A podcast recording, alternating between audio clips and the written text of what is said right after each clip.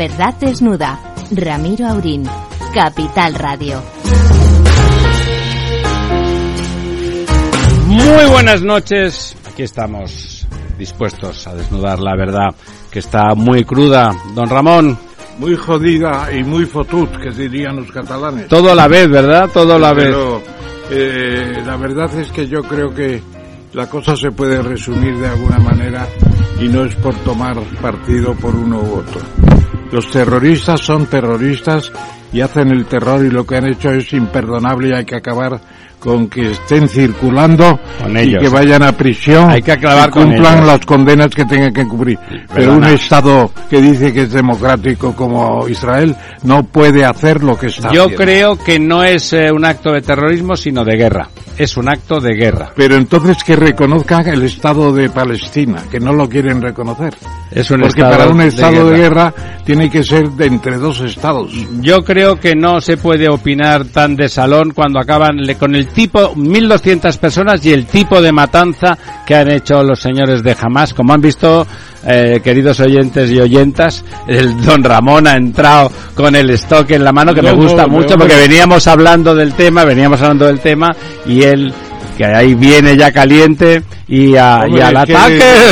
Desde que en la Primera Guerra Mundial al final los británicos reconocen el derecho de los judíos de volver a Palestina y la entrega del territorio de los palestinos y que se están quedando con todo porque la paz de 1947 47. Me parece pues eh, Palestina todavía una una división casi 50-50 y luego ahora ya no queda nada porque Bueno, la Cisjordania está como un queso de gruyer con toda clase de colonias metidas y ya no, no es posible hacer un Estado palestino ya con eso. La verdad es que la, la actitud que en su momento tuvieron eh, fue desde el primer momento belicosa y belicosa en el sentido de guerra y por lo tanto yo sin tomar partido es que no se puede delante de lo que ha ocurrido don Ramón todas las discusiones y los análisis históricos se quedan para otro momento. Lo único que estoy de acuerdo con usted es que eh, quitar el agua y el, el estado de sitio, eso contraviene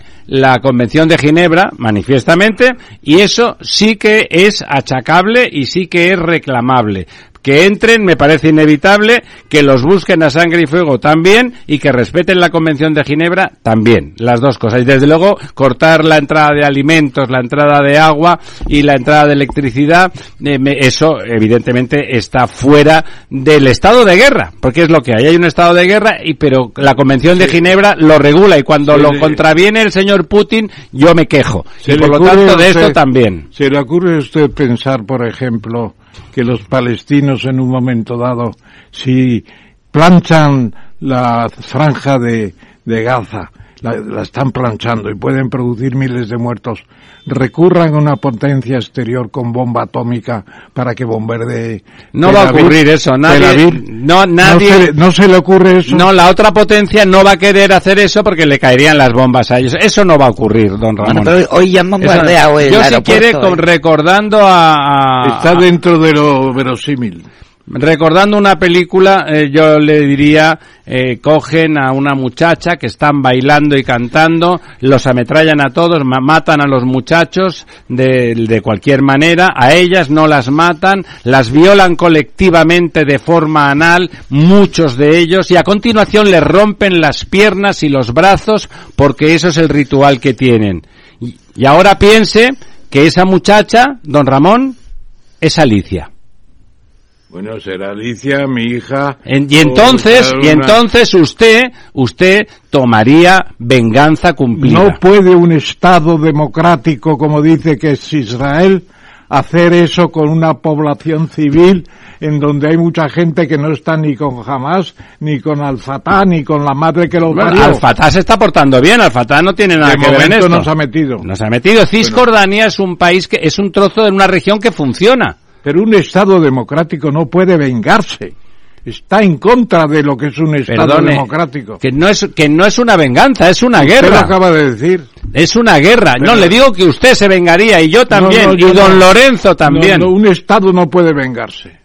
No puede vengarse sobre Estado- todo cuando les han quitado el territorio y les quitan No, la no, posibilidad entonces- de ser un Estado comparable a Israel. Entonces es una por- guerra y la llevan a las últimas Pero la consecuencias. declaración a de las últimas no consecuencias. se puede hacer contra los los terroristas, eso no es una declaración, es un exterminio y hasta se puede entender.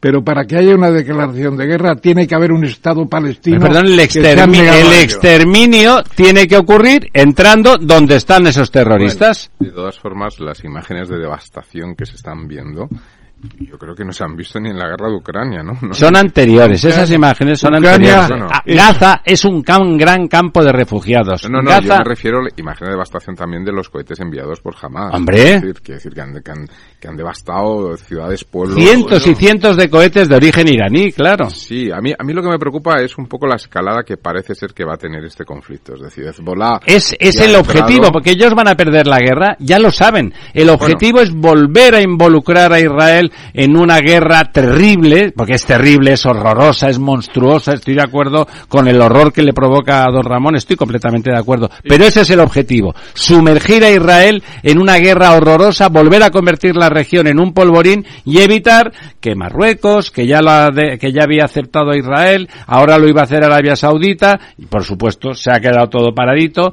que son sunís, i- Irán eh, son chiitas, eh, se ha reactivado el gran, la víbora de Oriente Pero- Medio. pero claro, pensemos que hay otro foco donde no solamente es Hamas o Hezbollah, eh, que afectaría al Líbano también, ¿no? Fuera de Israel, sino que está ahí Siria, está Qatar, está, Yemen, Yemen, Yemen ya, ya se ha pronunciado, oye. está Irán, ¿no? Eh, que, Irán. sería un poco la gran suministradora de armas. Irán es el Pero instigador, cualquier- hombre. Sí, pero en cualquier caso estamos creando un segundo foco de, de conflicto en el Mediterráneo, en las proximidades del Mediterráneo. Ucrania está en el Mediterráneo. Sí, sí, no, no estamos Y Turquía. creando. Y Ese es el objetivo del ataque. El ataque es un es un ataque que además le va perfecto a Putin con un aliado suyo que es Y Irán. Occidente, y Occidente está teniendo problemas ya, eh, hace poco salían noticias, para comprar hasta balas.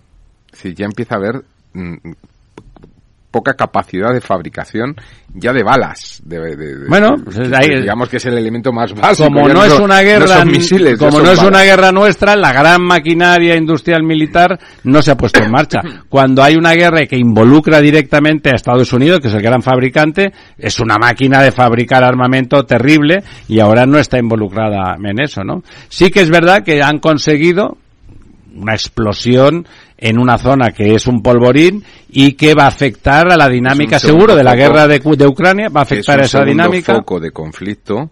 Cuidado con lo que se está produciendo, está empezando a aparecer también en Serbia, que puede haber hay otro conflicto en el, en el entorno cercano también del ¿Pero por Mediterráneo. qué?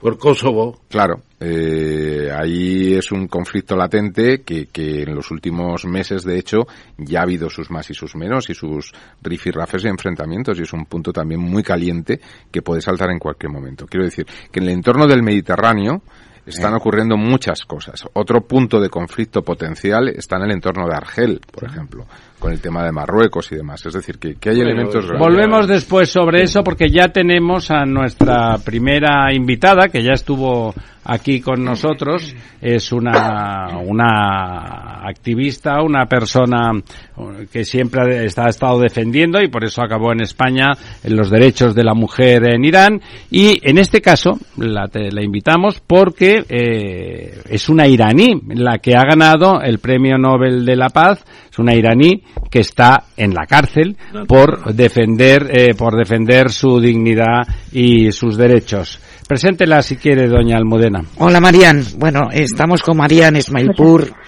Eh, Marian es profesora de español y de le- como lengua extranjera en la Universidad Autónoma de Madrid. Y bueno, nació en Teherán y ha compaginado vida en Teherán con vida en España. Y nos va a hablar de, de Narges Mohammadi, que le, han, eh, que le han otorgado el Nobel de la Paz. Narges es un activista.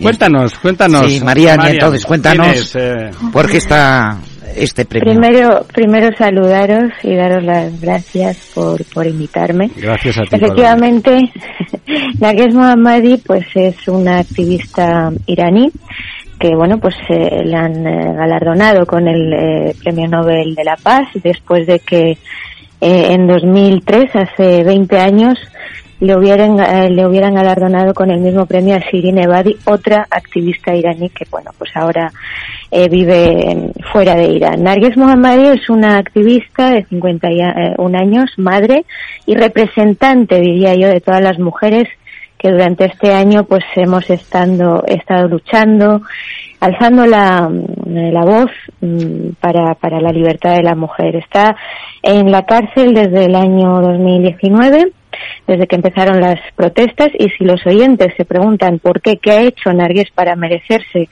estar en la cárcel y qué pasó, cuál es su condena, ella tiene que cumplir con una condena de 10 años y 8 meses más 154 latigazos en un juicio express en el que ni siquiera eh, tuvo acceso a un abogado y ella, bueno, pues como protesta decidió no apelar. Narges Mohammadi ha estado durante todos estos años más de 12 años de activismo pidiendo justicia, reclamando la verdad, acompañando a los familiares de las víctimas de la violencia policial, eh, clamando contra la pena de muerte, luchando contra el velo obligatorio, luchando a favor de los derechos, sobre todo de los presos políticos, luchando eh, por las mujeres y en contra de la discriminación y de la opresión sistemática que ejerce el, régimen eh, de los ayatolás y lo que quiere conseguir, como muchas otras mujeres queremos, es una vida plena y digna para cualquier ser humano que viva en Irán. Oye, Mariam, los 800, ¿cuántos, cuántos latigazos has dicho que le, que le, que le castigaron? 154. ¿Y se los dieron? No, se supone que todavía no, no se ha Porque no hubiera sobrevivido, entiendo, ¿no? 154 latigazos. Efectivamente, es muy probable y tengamos en cuenta que Nergues Mohammadi ahora mismo, después de haber sufrido un, infarto eh, cardíaco, pues está muy delicada de salud y es muy probable que no llegue ni a cumplir los 154 latigazos porque se supone que mucha gente pierde la vida y está totalmente en contra eh, de, la dignidad y los derechos humanos ejercer tal tal pena y tal, tortura, ¿no?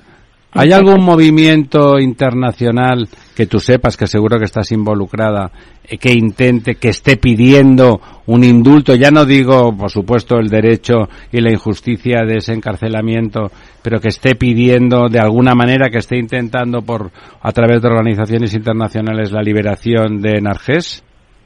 A Amnistía Internacional, básicamente, se han recogido muchas firmas, eh, yo creo que también, pues por eso hasta el momento no se han cumplido esos eh, latigazos porque Amnistía Internacional ha hecho pues bastante, ¿no?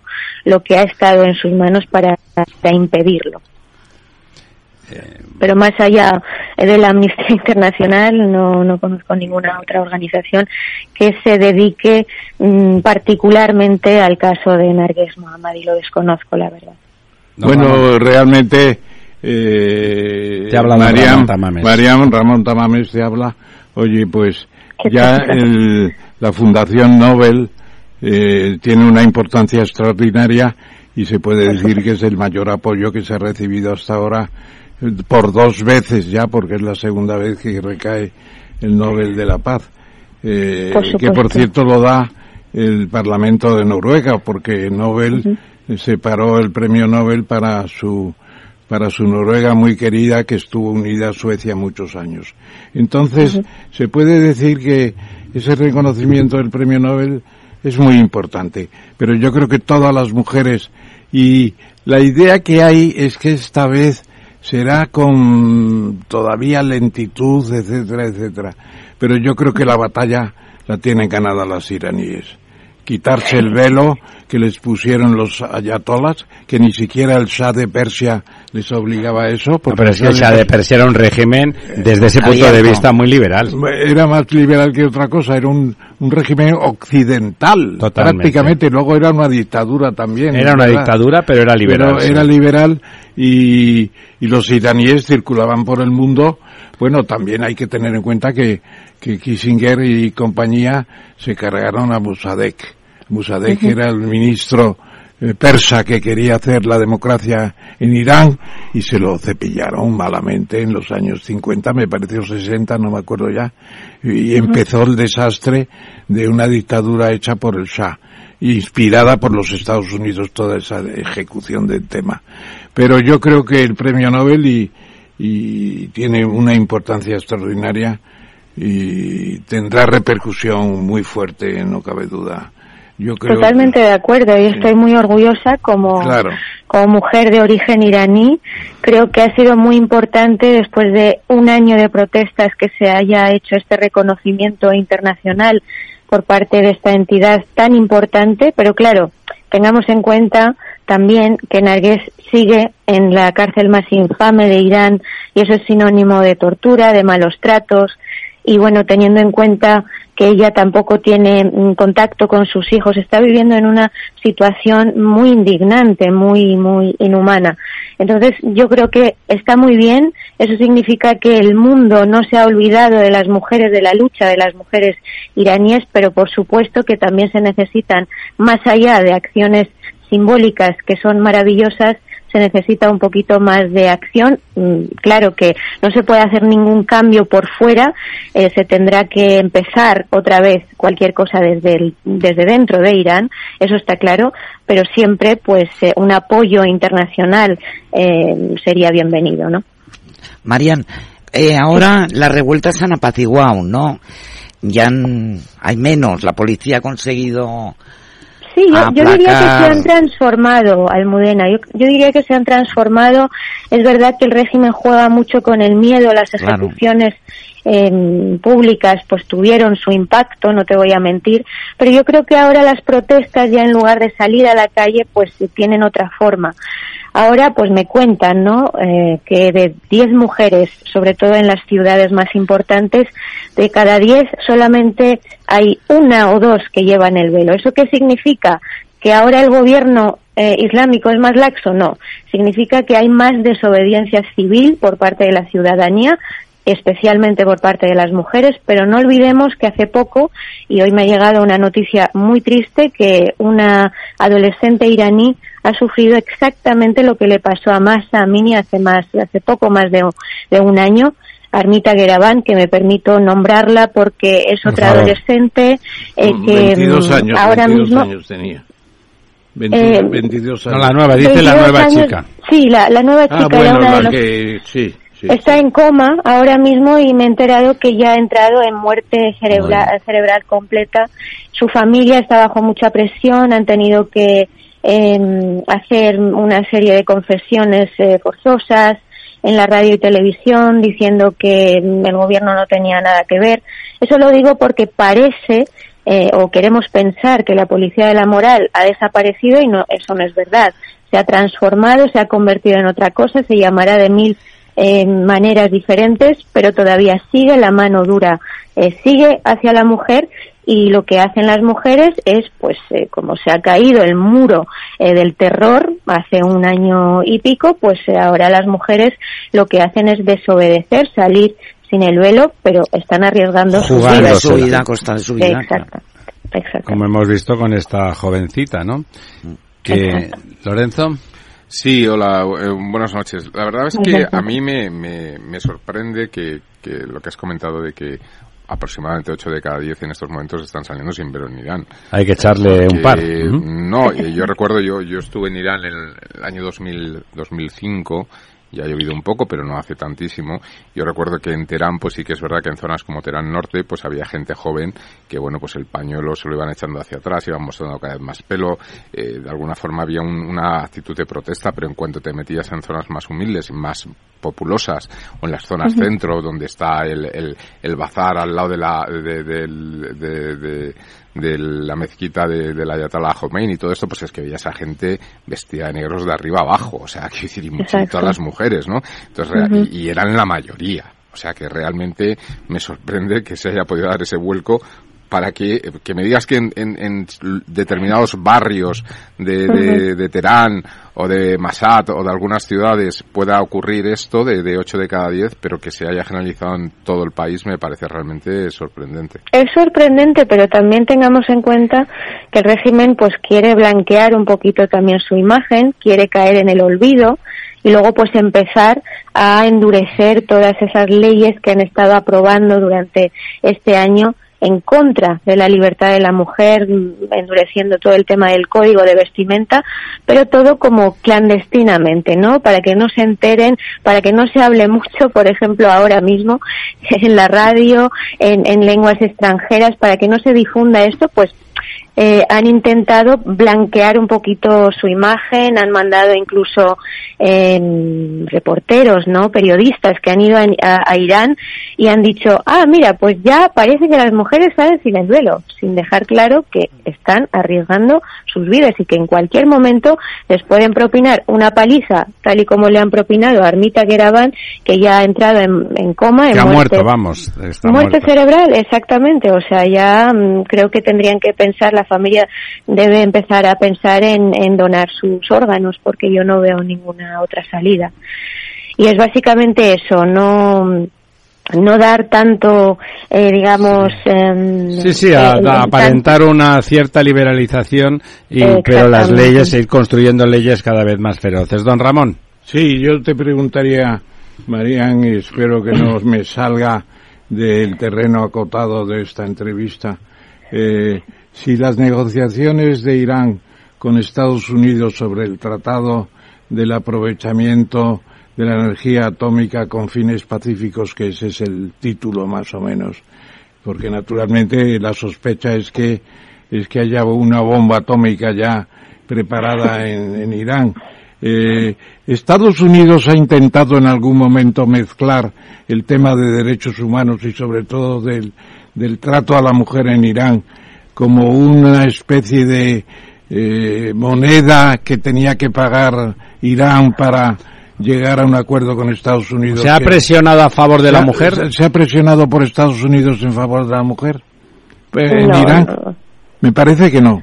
No, no, no lo creo, no lo creo. O sea que en eso van a la realpolitik de eh, ponerse de acuerdo con Estados Unidos, pero sin tener que renunciar a una política vejatoria de la mujer, que es absurda por lo demás, porque claro, son, como dijo Mao una vez, son la mitad de la población. Sí, pero vamos, pero en el Islam, en el Islam profundo eso es así, ¿no? Bueno. Pero hay una frase de Narges y me gustaría lanzar este mensaje. Ella dice, cuanto más nos encierran, más fuertes nos hacemos y yo creo que nos, nos tenemos que quedar no no no estoy pidiendo que ahora mismo vengan a encerrarme. Por favor. Mis libertades te defenderemos te defenderemos. Pero lo que estoy diciendo es que claro Narges Mohammadi representa también el miedo del régimen a mm, las mujeres no a todos los todos los presos políticos que están sabéis que eh, hemos mencionado la cárcel de Evin pero la cárcel de Evin es una cárcel terrorífica no por, por las personas que están ahí dentro, porque todos son eruditos, activistas, científicos y los, auténticos cerebros iraníes. Es terrorífico porque es el miedo. Esa cárcel simboliza el miedo que tiene el régimen a las personas pues que, defienden sus derechos y que hablan, como es el caso de Narges Mohammadi, que ella pues eh, ha estado reivindicando nuestros derechos, pero considera que se ha hecho más fuerte, ¿no? Dentro de la cárcel. O sea, es la cárcel de los presos políticos, específicamente. Básicamente, básicamente, sí, sí. Está, bueno, eh, Mariam siempre, siempre está ahí con ese español fantástico. ¿Tienes la última vez que has podido conectar que has podido conectar con, con la familia, con tus amigas ahí en, en Irán. ¿Ahora es fácil conectar o está, eh, o está difícil? Además, eh, ¿Se puede hablar por Internet? Es bastante complicado. Antes pues eh, hablabas todas las noches por WhatsApp, no había ninguna complicación. Ahora pues hay algunas plataformas que son un poquito más fáciles de utilizar, pero os comento que desde que fue asesinada Masa Mini, ya irán en el tema, digamos, de las redes sociales y las eh, plataformas eh, de mensajería instantánea, mm, ha dado un paso enorme hacia atrás. Y ha cortado, ya, no cortado todo eso. Se ha cortado, hay muy poco, muy, muy poca comunicación. Obviamente, pues nos intentamos enterar y saber eh, si nuestros seres queridos están bien o no, pero para nada es como antes, para nada. Bueno, Mariam, eh, muchísimas gracias por estar aquí con nosotros. Sabemos que, aunque tú estás en, en España y por lo tanto en cuanto en cuanto que española estás protegida por supuesto por las leyes y por una población que bueno pues que respeta a las mujeres porque las mujeres como ha dicho el profesor Tamames son la mitad de la población No, y por lo lo dijo tanto- Mao. bueno y lo dice usted también y lo digo Pero yo lo y dijo Mao decimos todos. Zedong el año 49. lo dijo, como son la mitad, habrá que respetarlas, ¿no? Dicho eso, es verdad que, bueno, pues que incluso, incluso esta participación eh, aquí con nosotros, pues bueno, presenta riesgos para, para todo el entorno de Mariam y de cualquier mujer iraní que desde el exterior, ya no digo desde el interior, se atreva a cuestionar al régimen y a, bueno, y a intentar subvertirlo. Muchas gracias, Mariam, y ya sabes que aquí estamos para cualquier cosa que podamos ser útiles a, a la liberación de esas mujeres en Irán, que además son eh, la vanguardia de la liberación de las mujeres en otros países en que también están sojuzgadas en las dictaduras, en las monarquías dictatoriales de islamistas de por ahí de ese entorno. Muchas gracias, Mariam. Efectivamente. Muchísimas gracias a vosotros. Adiós, María. Saludos, María. Adiós. Capital Radio. Diez años contigo.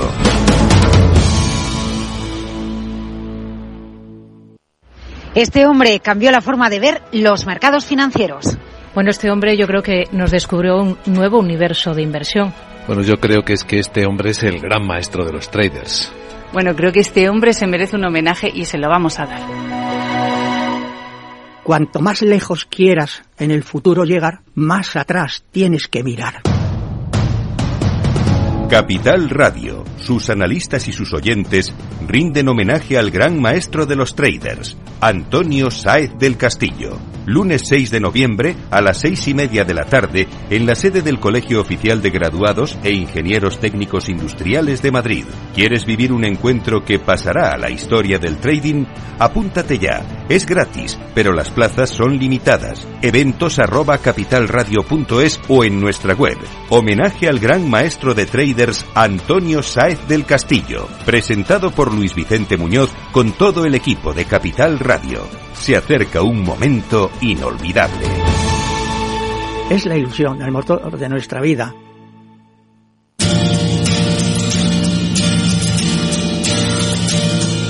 La verdad desnuda. Ramiro Aurín. Capital Radio.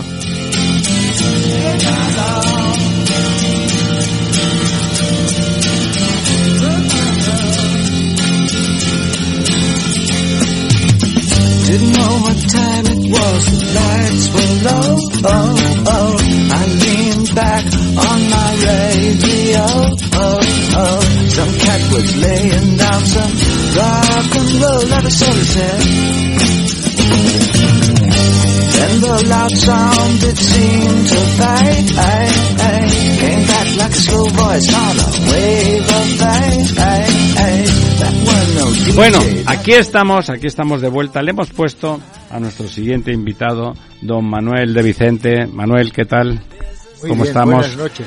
Que la hemos puesto Starman, el hombre de las estrellas, una preciosa canción de Bowie. Bueno, pues porque Manuel ha publicado, ha publicado recientemente uno de esos temas que nos gustan tanto a nosotros, eh, los temas del espacio, la astrofísica, el, el qué es nuestro universo, eh, a dónde vamos, quién somos, de dónde venimos. Eh, vamos, ahí creo que, que de don Manuel y yo coincidimos en contra de don Ramón, ahora que tengo apoyo en que el universo no es antrópico. Don Ramón, que se está encantado de conocerse, cree que el universo se construyó para nosotros, para los seres humanos. No me cabe la menor duda. Pues a nosotros sí. Yo digo lo en plural, en primera persona, porque ya A- somos dos. Acaba de publicarse un libro en Francia que yo he recibido hoy ya en la traducción española, que quieren demostrar la existencia de Dios a través del sistema de antropía y por ahí es el camino Profesor. más seguro. Yo que siempre defiendo que siempre hay un español que lo dice todo antes, y me recuerdo a Heidegger cuando decía, le, le- le criticaban que ya le había dicho las cosas Ortega, decía, a ver, ¿quién era ese español que lo había dicho todo antes que yo en las clases de Heidegger, no? Eh, eh, yo cuando leí este, este libro, que me lo quiero comprar, El de dije, francés- el de dije, Francia. hay un español que yo conozco, que es el profesor Tamás, que ya lo, Que ya lo ha dicho Sí, señor, lo buscando a antes. Dios sobre el universo. Porque siempre en español que Claro, como antes. Azara, Azara, que fue un militar español que fue enviado a Paraguay de entonces en el siglo XVIII para los límites con el Brasil de los portugueses, es el gran precursor de, de Darwin. Y la gente no lo sabe. Y está citado por Darwin en, eh, en el origen. Bueno, Darwin era un tío muy decente, ¿eh? además Sí. de ser un portento, era Le una cita persona varias veces a Zara. que cita todas las referencias anteriores y reconoce los antecedentes. Bueno, vamos a lo que nos ocupa ahora. Bueno, pero, un momento. Sí. Pero el libro francés... eh, Acaba de salir. sí, En sí. Francia se, se ha vendido. Sí, pero yo he leído ya una crítica del Sí. libro. Y entonces, eh, sí. eh, Yo creo que consi- no demuestra. Déjalo que, que comente don Manuel lo que quiera es decir. No, es, es, es al revés. Es que eh, fundamentalmente eh, se apoyan en los últimos descubrimientos científicos mm, la termodinámica, la física cuántica, eh, el- el- el- Einstein, el relativismo. Los observatorios espaciales. Sí, pero no porque sea antrópico, sino que el Big Bang eh, necesita digo, una justificación que ellos la encuentran en Dios. claro, es el fundamento en falta de Kant, es el fundamento en falta. Bueno, la eso- clave, la piedra de clave, porque es verdad que es una singularidad, el, Big Bang es una singularidad que no explica ninguna teoría. Por lo tanto, pues ahí puedes poner a Dios, puedes poner Pero usted sabe, la don axiomática. Ramiro, sabe, don Ramiro, que el Big Bang está siendo sometido a juicio recientemente por el observatorio- Gente que estuvo allí. No, Observatorio Espacial de James Webb, que, que tiene una potencia 100 veces Sí, sí, el la del Hubble, El último. y resulta que hay unas unas eh, ¿cómo se Ondas de Unas- radio. unas galaxias gigantescas cerca del nacimiento del Big Bang, que tenían que ser muy pequeñas y muy olvidadas, y, y no están allí de razonablemente, no se sabe por qué. No, claro, es que, a ver. Se empieza a poner en duda otra vez el... el- el- el- Pero esa es la el- historia de la ciencia. Esa es Claro. la historia de la ciencia. Claro. Ir poniendo en duda todo a medida que tenemos más datos. Pues Eso va es avanzando conforme la, la- la experimentación Y lo que pasó hace 13.600 millones de 800. años, 13.800. pues 13.800 millones, pues como se comprenderá usted, pues no habíamos ninguno allí. Teníamos ganas de estar, pero no, resulta que no. Bueno, don Manuel de Vicente es un madrileño que tiene un aspecto estupendo, pero tiene va, va a cumplir 88 años este diciembre, ¿no? Exactamente. Pues les aseguro, ustedes hoy no hoy no tenemos televisión. dos menos que yo. Les aseguro que tiene un aspecto que nos dice que tiene 10 Y- menos, y nos lo creemos a pie juntillas. Tengo dos 15, años menos 15. y hemos nacido en la misma calle. En general. Godet. General Godet es actualmente, era la, el nombre Bueno, durante la guerra. Y pero antes que somos de antes de la guerra los dos. Pero erais muy pequeños, ¿eh? de antes de la guerra eran muy Era Era actualmente. Bueno, sí. pues don, don Manuel es doctor ingeniero industrial por la Universidad Politécnica de Madrid, o sea que aunque no es un astrofísico ni un físico al uso, tiene fundamentos y digamos que eh, que su afición a- al, conocimiento del cosmos, digamos que está fundamentado y seguramente, y seguramente es un buen divulgador porque cuando eh, los astrofísicos menos nuestro Rafael Bachiller, que la verdad es que es un divulgador extraordinario y al mismo tiempo una persona de gran Que fundamento. tendríamos que haberle llamado hoy. Bueno, Bueno, eh, ya le llamaremos aparte de Claro. más. Bueno, pues ah, don, don Manuel ha escrito un libro, un libro de un tamaño adecuado. Nuestro Manuel Pimentel dice que los libros de más de 300 páginas son ya han de ser muy buenos, porque si no, en 300 páginas se puede decir casi todo. Es un libro de 265 páginas que se llama Nuestro Universo, que me parece un título bien, adecuado, ¿no? O sea, porque es verdad, es ahí donde vivimos, somos parte del universo, nuestro universo, nosotros somos el universo, me parece un buen título y está prologado por nuestro, por aquí el maestro de ceremonias, don Ramón Tamames.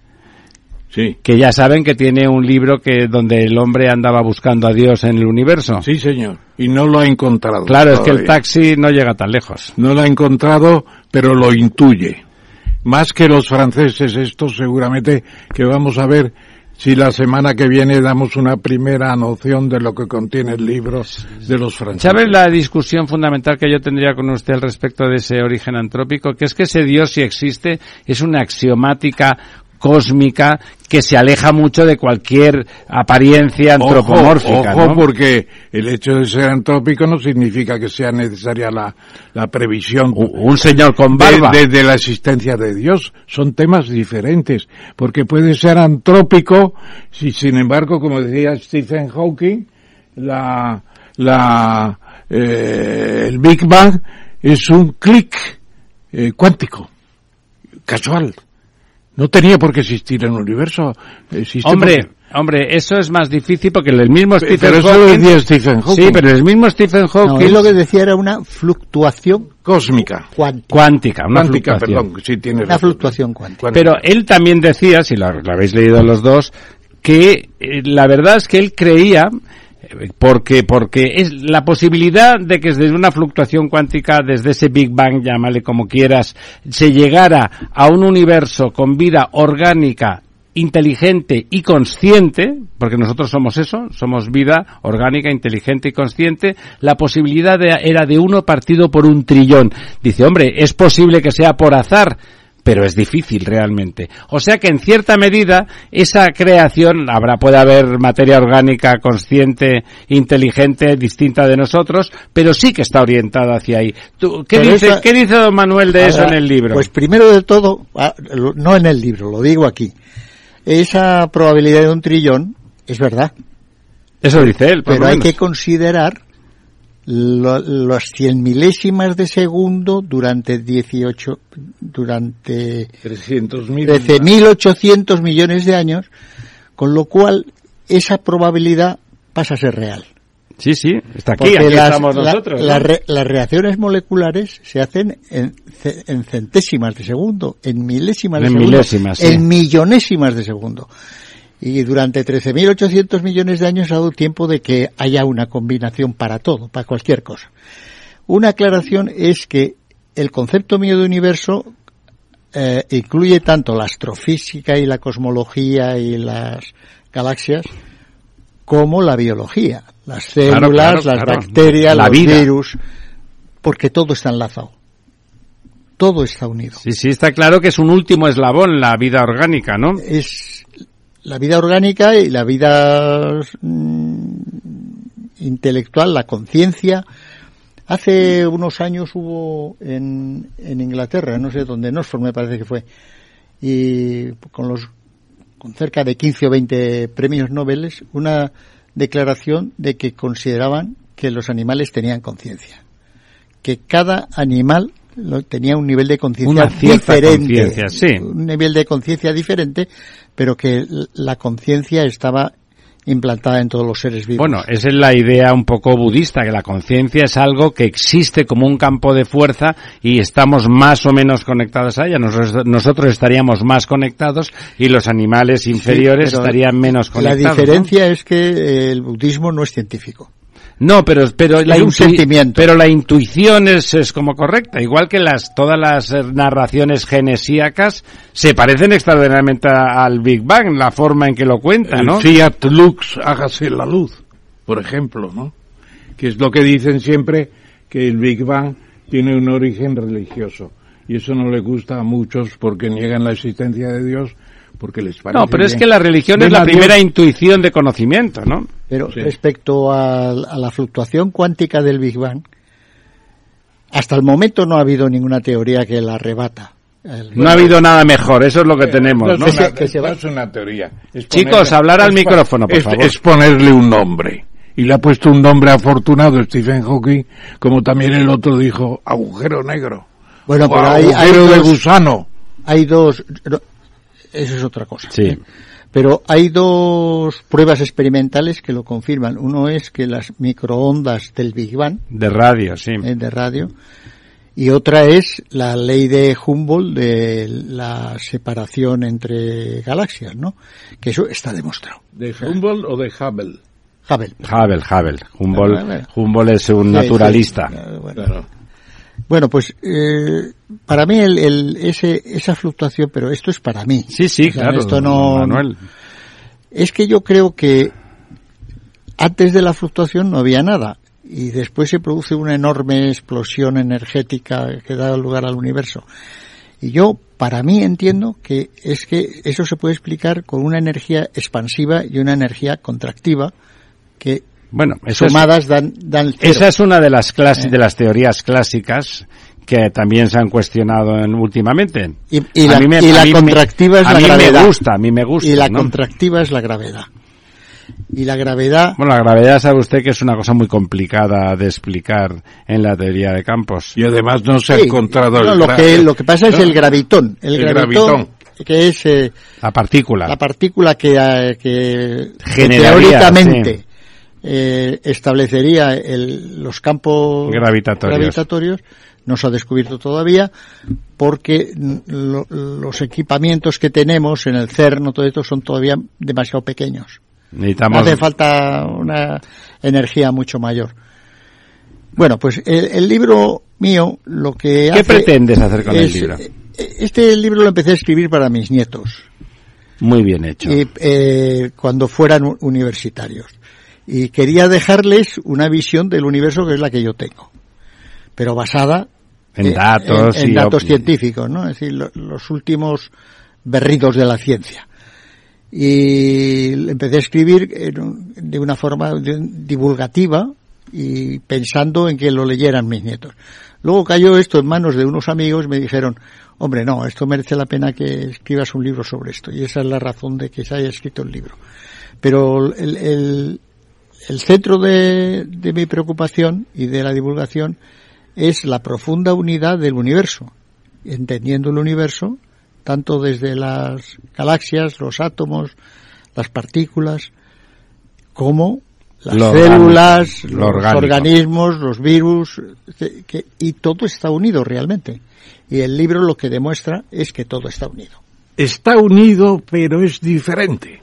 Eso porque, porque una cosa es la llamada creación, que es el Big Bang, la materia, etcétera. El etcétera, origen. Y otra es el origen de la vida.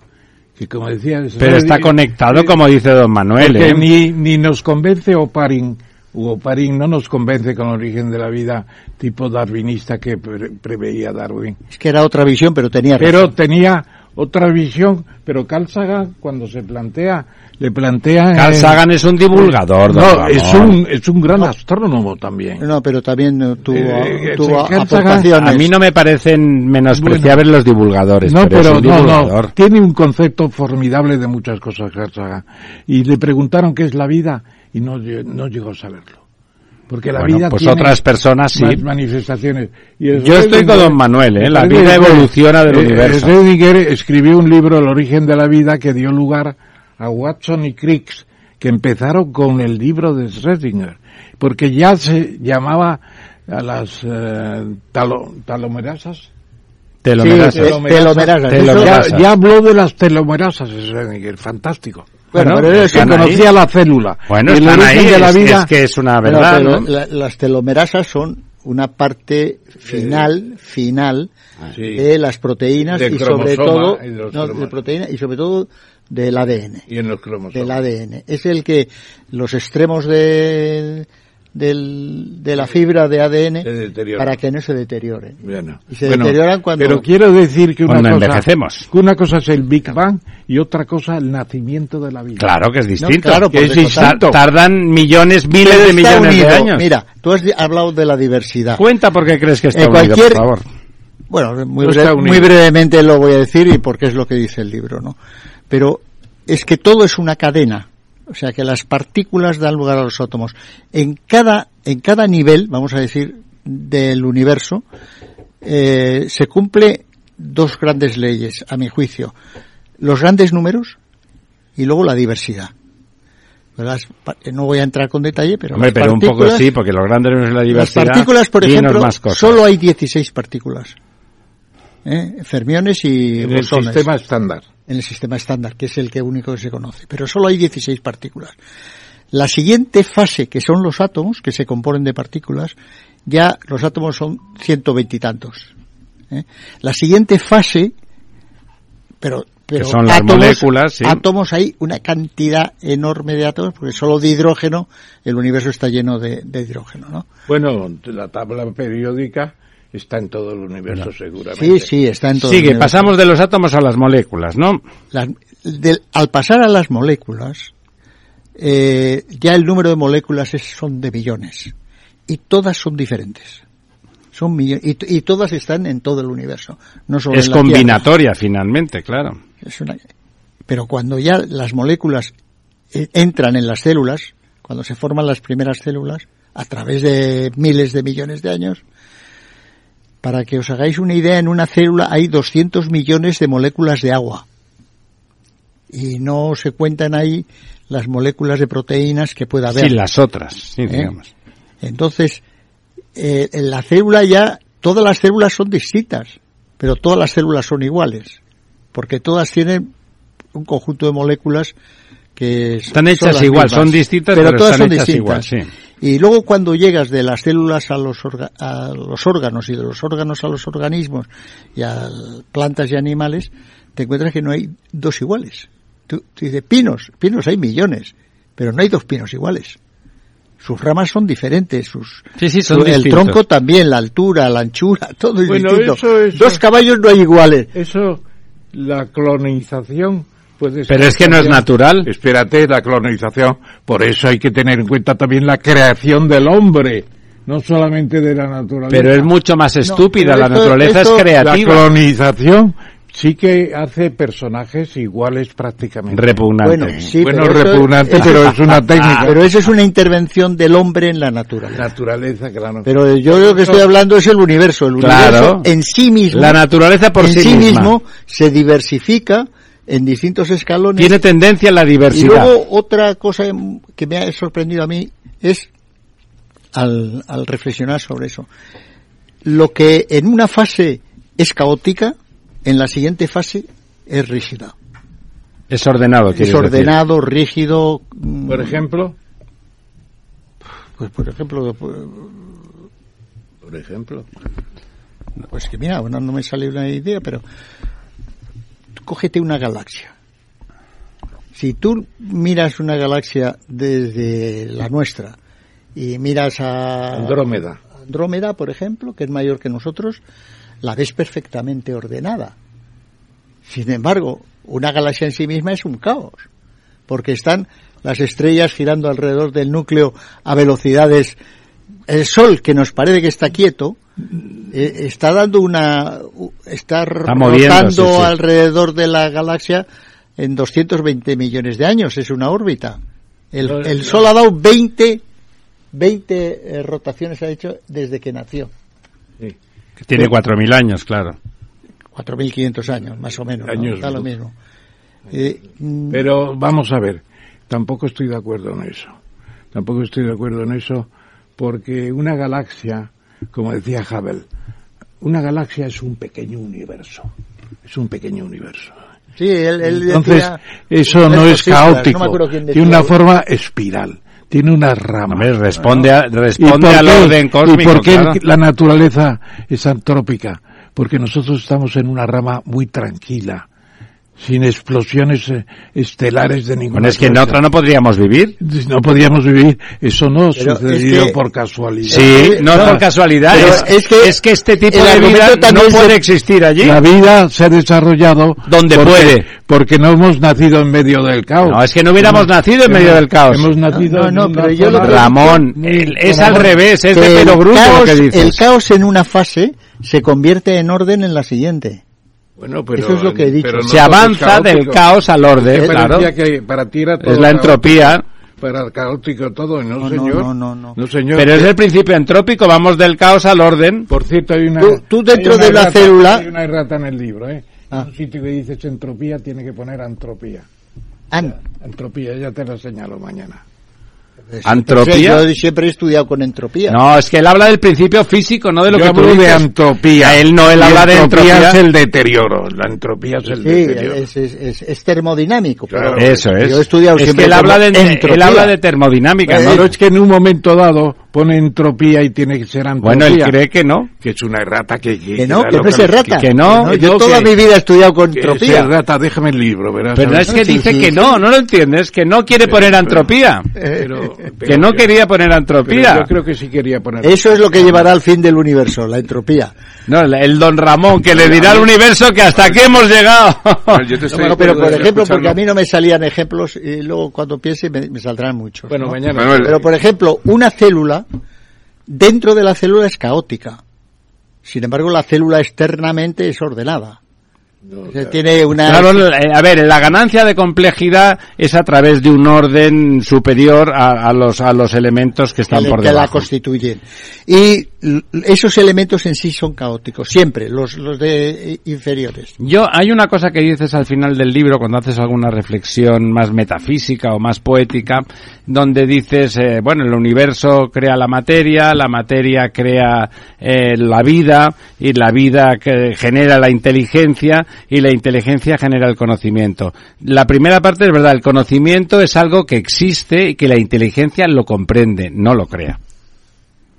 El conocimiento existe, el orden cósmico, todo eso que tú has comprendido y que explicas No, aquí pero- muy bien, es una cosa que existe en sí misma. El conocimiento no lo creamos, lo adquirimos, somos capaces de comprenderlo, pero no lo, cre- nosotros no creamos nada. no- las leyes matemáticas no las creamos, las descubrimos, existen en sí No, mismas. Estoy nosotros- parcialmente estoy de acuerdo con lo que dices. Pero nosotros gustaría- sí, sí. hemos creado la ciencia. Y la ciencia tiene unos métodos. Y los métodos son de origen humano. Sí, Y naturalmente que, que y yo no estoy de acuerdo que... No, los métodos que- son de que origen una humano. célula sea caótica. Una célula tiene unos aparatos dentro. Tiene un orden formidable. Una fábrica. No, pero él lo que quiere decir es que el, el nivel de orden va subiendo, hay más orden cada vez. A medida que vas cambiando de plano, son planos más sí. ordenados. Y es verdad, los planos son más ordenados. Pero yo querría decir una cosa, si me permites. Por favor. Mira, yo leí el año 79, me acuerdo muy bien, porque me tomé unas vacaciones y me llevé el libro. El libro de Asimov, El Universo. No sé si lo conoces. Es maravilloso, maravilloso. A mí me produjo... Ah, de Isaac Asimov. eh, Asimov. Isaac, Isaac. Sí, sí, sí, sí. El libro, el, el universo, claro. Eh, El universo tiene varios, tiene varios. A través de la ciencia actual es cien veces sabes más que Asimov porque se ha avanzado mucho. Bueno, pues este libro tiene mucho de lo de Asimov. Es un buen, una buena introducción, es un curso de ingreso en la astrofísica, en la cosmología, etcétera. Y creo, creo que creo que este libro tiene mucho provecho el origen de todas las partículas, las galaxias, las estrellas, el sol, la tierra, las moléculas. Eh, Es una buena creación. Y que no esté de acuerdo en la entropía se lo podemos perdonar de momento. Hable por usted. Los antrópicos Oye, a ver si me permitís un- solo un segundo. Por eh, favor, o dos. Eh, porque has dicho dos cosas que me has recordado, no sé si, si lo conoces o lo has consultado, un pequeño librito de, de Nietzsche que se titula Más allá del bien y del mal en sentido extramoral. No lo conozco. Ahí menciona eh, dos cosas que tú has comentado. Bueno, una la has comentado directamente, la otra se intuye.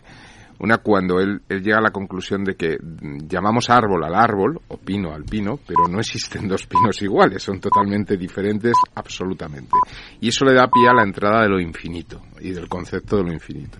Y dice, claro, ya si damos el salto a lo infinito, y estamos en ese concepto de lo infinito, por, por definición de infinito, eh, el hombre se va a volver a repetir.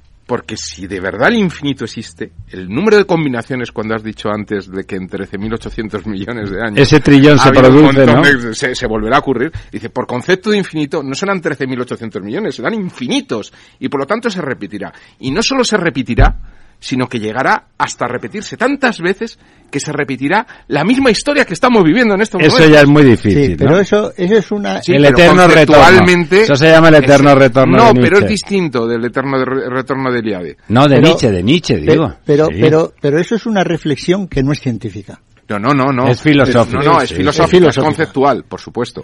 Pero Mira, a mí lo que me preocupa es que el, el- el avance tecnológico de la humanidad es tan, tan, tan enorme, ya estamos comprobando que conocemos solo una parte del universo, un Por 5%, supuesto. un 5%. Cuando hace Con el, 150 años James, con el James Webb, más del 5%. No, pero habla de materia materia oscura. visible, la la materia materia oscura. Bueno, claro. ah, sí, la materia la visible materia es un religiosa. 5%. Bueno, sí. Aunque coneja- aun- Bueno, cuando eh, conozcamos el- eh, es- toda la materia visible, estamos conociendo el Bueno, 5% eso del también universo. es una teoría, ¿eh? No, no, no. No, desde el punto de vista de los campos gravitatorios es una evidencia.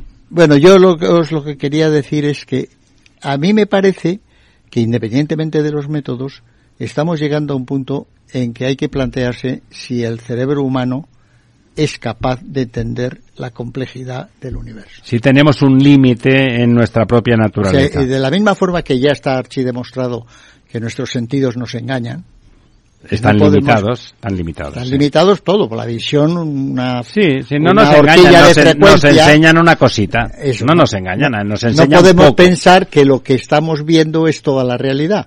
Hombre, Es una parte de la realidad. Bueno, y de hecho la gran física, el, el, el Rodinger, los, los teoremas, son ilegibles.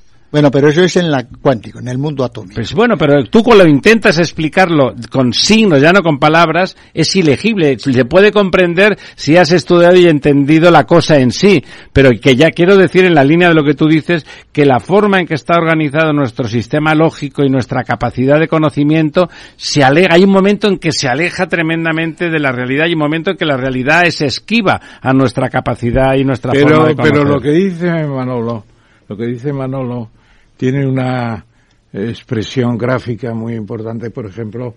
Sí, le estaba dando la razón, en el, ¿eh? en el propio Galileo, Galileo Galilei. ¿Por qué Galileo da el enorme salto? Porque sencillamente le llega de Holanda una, un cajoncito con unos, Sí, con el unas- telescopio. unos Lentes. maderos y unas lentes y casi como si fuera esta firma sueca que, que montas las cosas en casa como se llama Ikea, Ikea. casi como Ikea. Y monta el telescopio.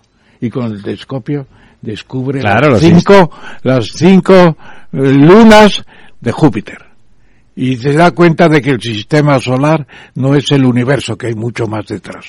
Fantástico. Bueno pues eso. es- tenemos incapacidades, pero vamos creando instrumentos, No, espera, espera que- métodos y el, el, el- Sí, vamos aumentando nuestras el capacidades. James Webb es un prodigio. Por descontado. Pero desde el punto de vista de la información que va a recibir está limitada. Es el, el- o sea, eh, el James Webb solo trabaja en, con, con infrarrojo. Sí. Y el universo coge toda la, Tiene todo el la espectro. gama de, de, de- ¿Y el Hubble en qué trabaja? También en infrarrojo. Bueno, pues ya se descubrirá el Aunque ultravioleta. el Hubble me parece el que tiene- ultravioleta si es necesario, se descubrirá. No, se puede hacer, pero que, no, que quiero decir que so- tenemos que ser conscientes que toda la información, el infrarrojo que eh, eh, es tan importante porque mm, es sensible al calor y entonces mm, permite ir más lejos. Pero lo que mm, yo quiero decir es que igual que hemos comprobado que nuestros sentidos no nos dan toda la realidad, incluso nos engañan. Nosotros pensamos que estamos quietos aquí, estamos girando, dando vueltas, y 1500 dando vueltas alrededor del Sol, y el Sol alrededor de la Sí, sí. galaxia, y la galaxia se mueve eh, contra Andrómeda, y, y nos A una velocidad además eh, formidable. desastre, que yo en el libro doy cifras, pero no me las sé. Eh, y sin embargo pensamos que estamos quietos. Y eso pasa con el oído, con la visión y también con el pensamiento. Sí, tenemos que plantearnos que ya el universo no- desborda nuestra capacidad, Es probable. nuestra No lo capacidad sabemos ciencia lógica y racional y de comprensión. y- Todo lo contrario, todo lo contrario. Estamos en el umbral de la creación de la superciencia. Estamos conociendo todo, el detalle. Galileo descubre las cinco, las cinco lunas. Ganimedes, por ejemplo, la, la primera. Y entonces, ¿qué pasa? Pues ya con el James Webb duelado. estamos descubriendo las últimas. Vamos a ver cuántos exoplanetas kepleidianos hay en el universo como la Tierra. Probablemente como la Tierra, ninguno. Estamos solos en el universo. Bueno, pero Eso no es- te lo planteas don Ramón. libro. No, Ese proba- sí, ¿Te lo planteas? No, yo, yo- Don Ramón, yo- ese yo- probablemente como la Tierra ninguno de los trillones de planetas me parece un brindis al sol, vamos, Hombre, digno será del por- chauvinismo francés. Será, será en el- porque en- no, no tienes una idea clara de la paradoja de Fermi. No, mira, mira, yo en el libro lo que, eh, lo que yo pienso es que tengo casi la total seguridad y certidumbre de que hay más seres vivos en el universo. Lo, Yo- que, lo que pasa yo es que nunca podremos conectar con ellos. Paradoja de. Fermi. También. Eso es lo Paradoja de Fermi. Nunca- Fíjate, fíjate que, por ejemplo, en Próxima Centauri, que está a 4,3 a 4,3 años cuatro, luz. cuatro, sí. Nada, lo Ah, mismo, lo mismo, es sí. la, la más próxima. Lanzar un vamos, lanzar un mensaje, vamos a suponer que es de radio, y que no llega a la velocidad de la luz, pero incluso, vamos a suponer que pudiera ir a la velocidad de la luz, tardaría cuatro años y pico en, en ir y cuatro años y pico en volver. Pero bueno, como el diámetro de la galaxia es de 125.000 años luz, esto es nuestra galaxia, en que es posible que haya seres vivos, pero ya en las infinitas galaxias que hay por ahí, no tenemos ninguna posibilidad remota de poder conectar. O sea que no tiene sentido preocuparnos por esto. Surgirá la posibilidad. No sabemos cómo. Bueno, es posible, como para que todo cambiara y Claro. evolucionara tanto, Surgirá la es posibilidad. posible. Y Hoy, entonces- hoy es muy improbable. Hoy es muy improbable. Eh, yo recomiendo, ya estamos ahí fuera de tiempo, recomiendo eh, que alguien, que la gente lea, lea este librito de don Manuel de Vicente, porque hemos dejado cuando nosotros éramos pequeños, ¿eh?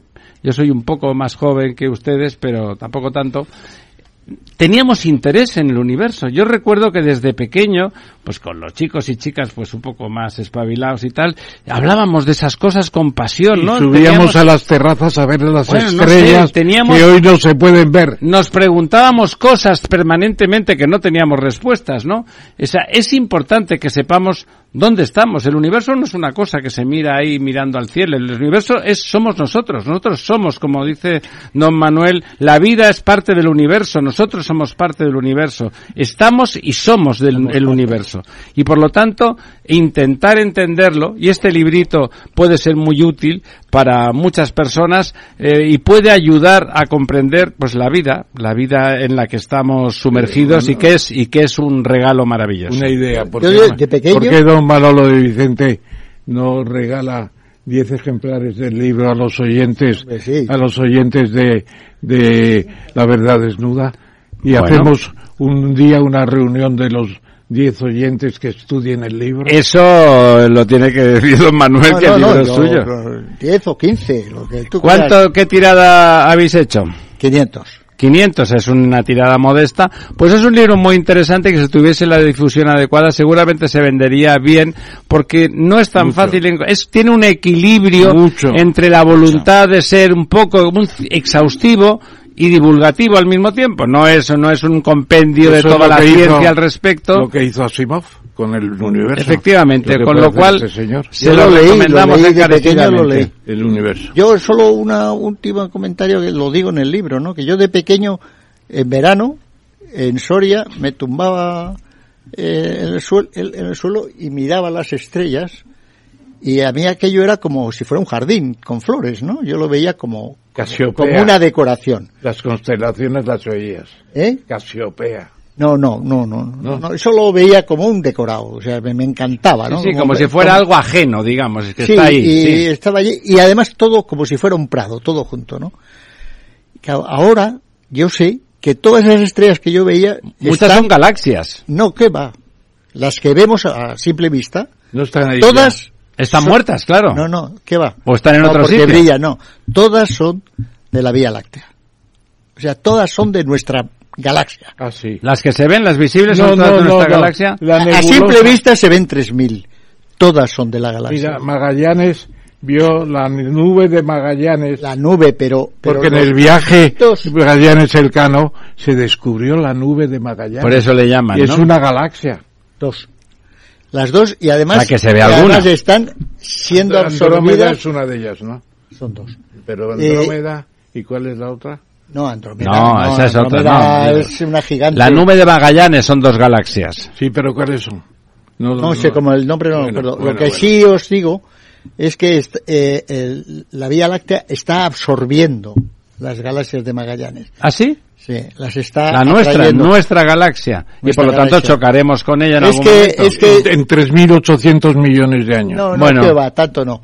El- Eso sería muy interesante porque es que el mundo de las galaxias es muy... eh, hay un proceso Es dinámico. caníbal, de canibalización de unas galaxias por otras, con lo cual se pierde el disco y los brazos de las galaxias se pierden, se convierten en galaxias esféricas. Pierde esa simetría que tiene. Cuanto más grande, cuanto más esférica es una galaxia, más vieja es y más galaxias se ha tragado.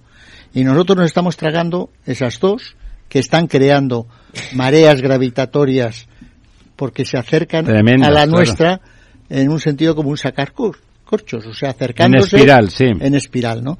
Entonces, periódicamente crean unas mareas gravitatorias en todo el sistema solar y en toda la galaxia que repercuten luego en la Tierra y no sabemos a qué Claro, se claro, no sabemos qué. qué se debe. No Por eso cuando, de- cuando hacemos tantas hipótesis con tanta seguridad, la verdad es que somos un poco tontos, porque no, no tenemos conciencia de, de qué dato. Eso, eso que decía Hawkins, uno partido por un trillón, aquí se, en realidad ese tipo de, de- de escala se produce en todos nuestros supuestos conocimientos de casi todas las cosas cósmicas, incluido el cambio climático. Hay cambio climático. ¿A qué se, a qué se debe? Oiga, pues no lo sé. Yo creo que por razones astronómicas. Me, me tendría que No, algo, algo tenía, algo, como hacemos CO2, algo es antrópico, sin duda. No, y por- ¿Cu- ¿Cuánto? No lo sabemos. Oye, ¿y has oído hablar de la antropogénesis? Eh, sí, es lo que te digo, que hay algo, que algo, antropi- algo antrópico es porque hacemos CO2, por lo tanto. Naturalmente. Pero ¿cuánto? ¿Cuánto porcentaje? No lo sabemos. ¿Por Bueno. qué? Porque estamos en esa dinámica de montones de cosas cósmicas de, formidables de escala que desconocemos radicalmente. Pero en el ¿no? carbonífero, eh, hace no sé cuántos millones de años, ¿no? Muchos. el, en vez de los 404 partes por millón de anhidro carbónico que hay hoy en día, hubo 1400. Claro, claro, sí, sí, por sí. millón. Bueno, en los Balcanes y esas cosas, ¿no? Había una vegetación. Pero claro, se creó esa vegetación porque había tanto anhidro carbónico. Es decir, ¿Qué es lo que crea la vegetación? el anhidro carbónico no es en sí un, un gas malo. Hay producto invernadero, pero también eh, genera más Vegetación. materia vegetativa y Es permite de- que haya más animales. Y más vida, claro. Más vida, o sea, es como dicen los contradictores de la lucha climática, es gas de vida. El, de el vida. CO2. Eh, señores, don Manuel, enhorabuena por el libro. eh, acabar un libro eh, siempre es difícil, incluso cuando es malo. En este caso yo creo que es un libro muy útil y que recomiendo porque la gente en los tiempos modernos no se interesa por saber lo que somos. Y somos el universo, somos unas partículas muy Somos, pequeñitas, somos parte de esas Somos parte del universo. somos neuronas del universo que so- somos conscientes Y- de nosotros mismos y y, concreta, de él, ¿no? y concreta que los diez primeros que escriban a, A la verdad desnuda, a la verdad desnuda pues tendrán, como premio ese librito. Muy recomendable. Volvemos en dos minutos.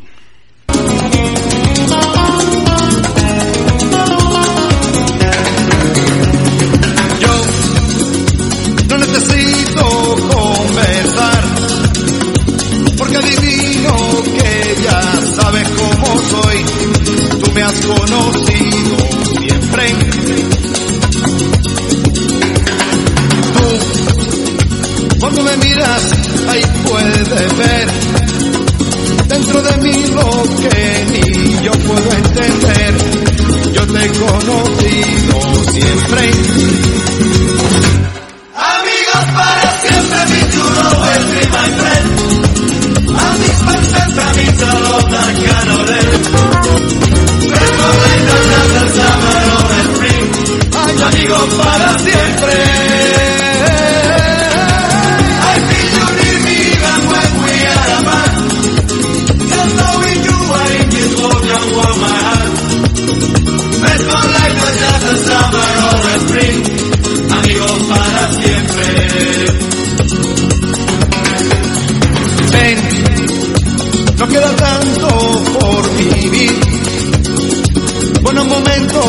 que podemos compartir. Ya solo sé vivir contigo. Sé que tú algún día partirás. Pero también sé que jamás olvidarás la amistad que nos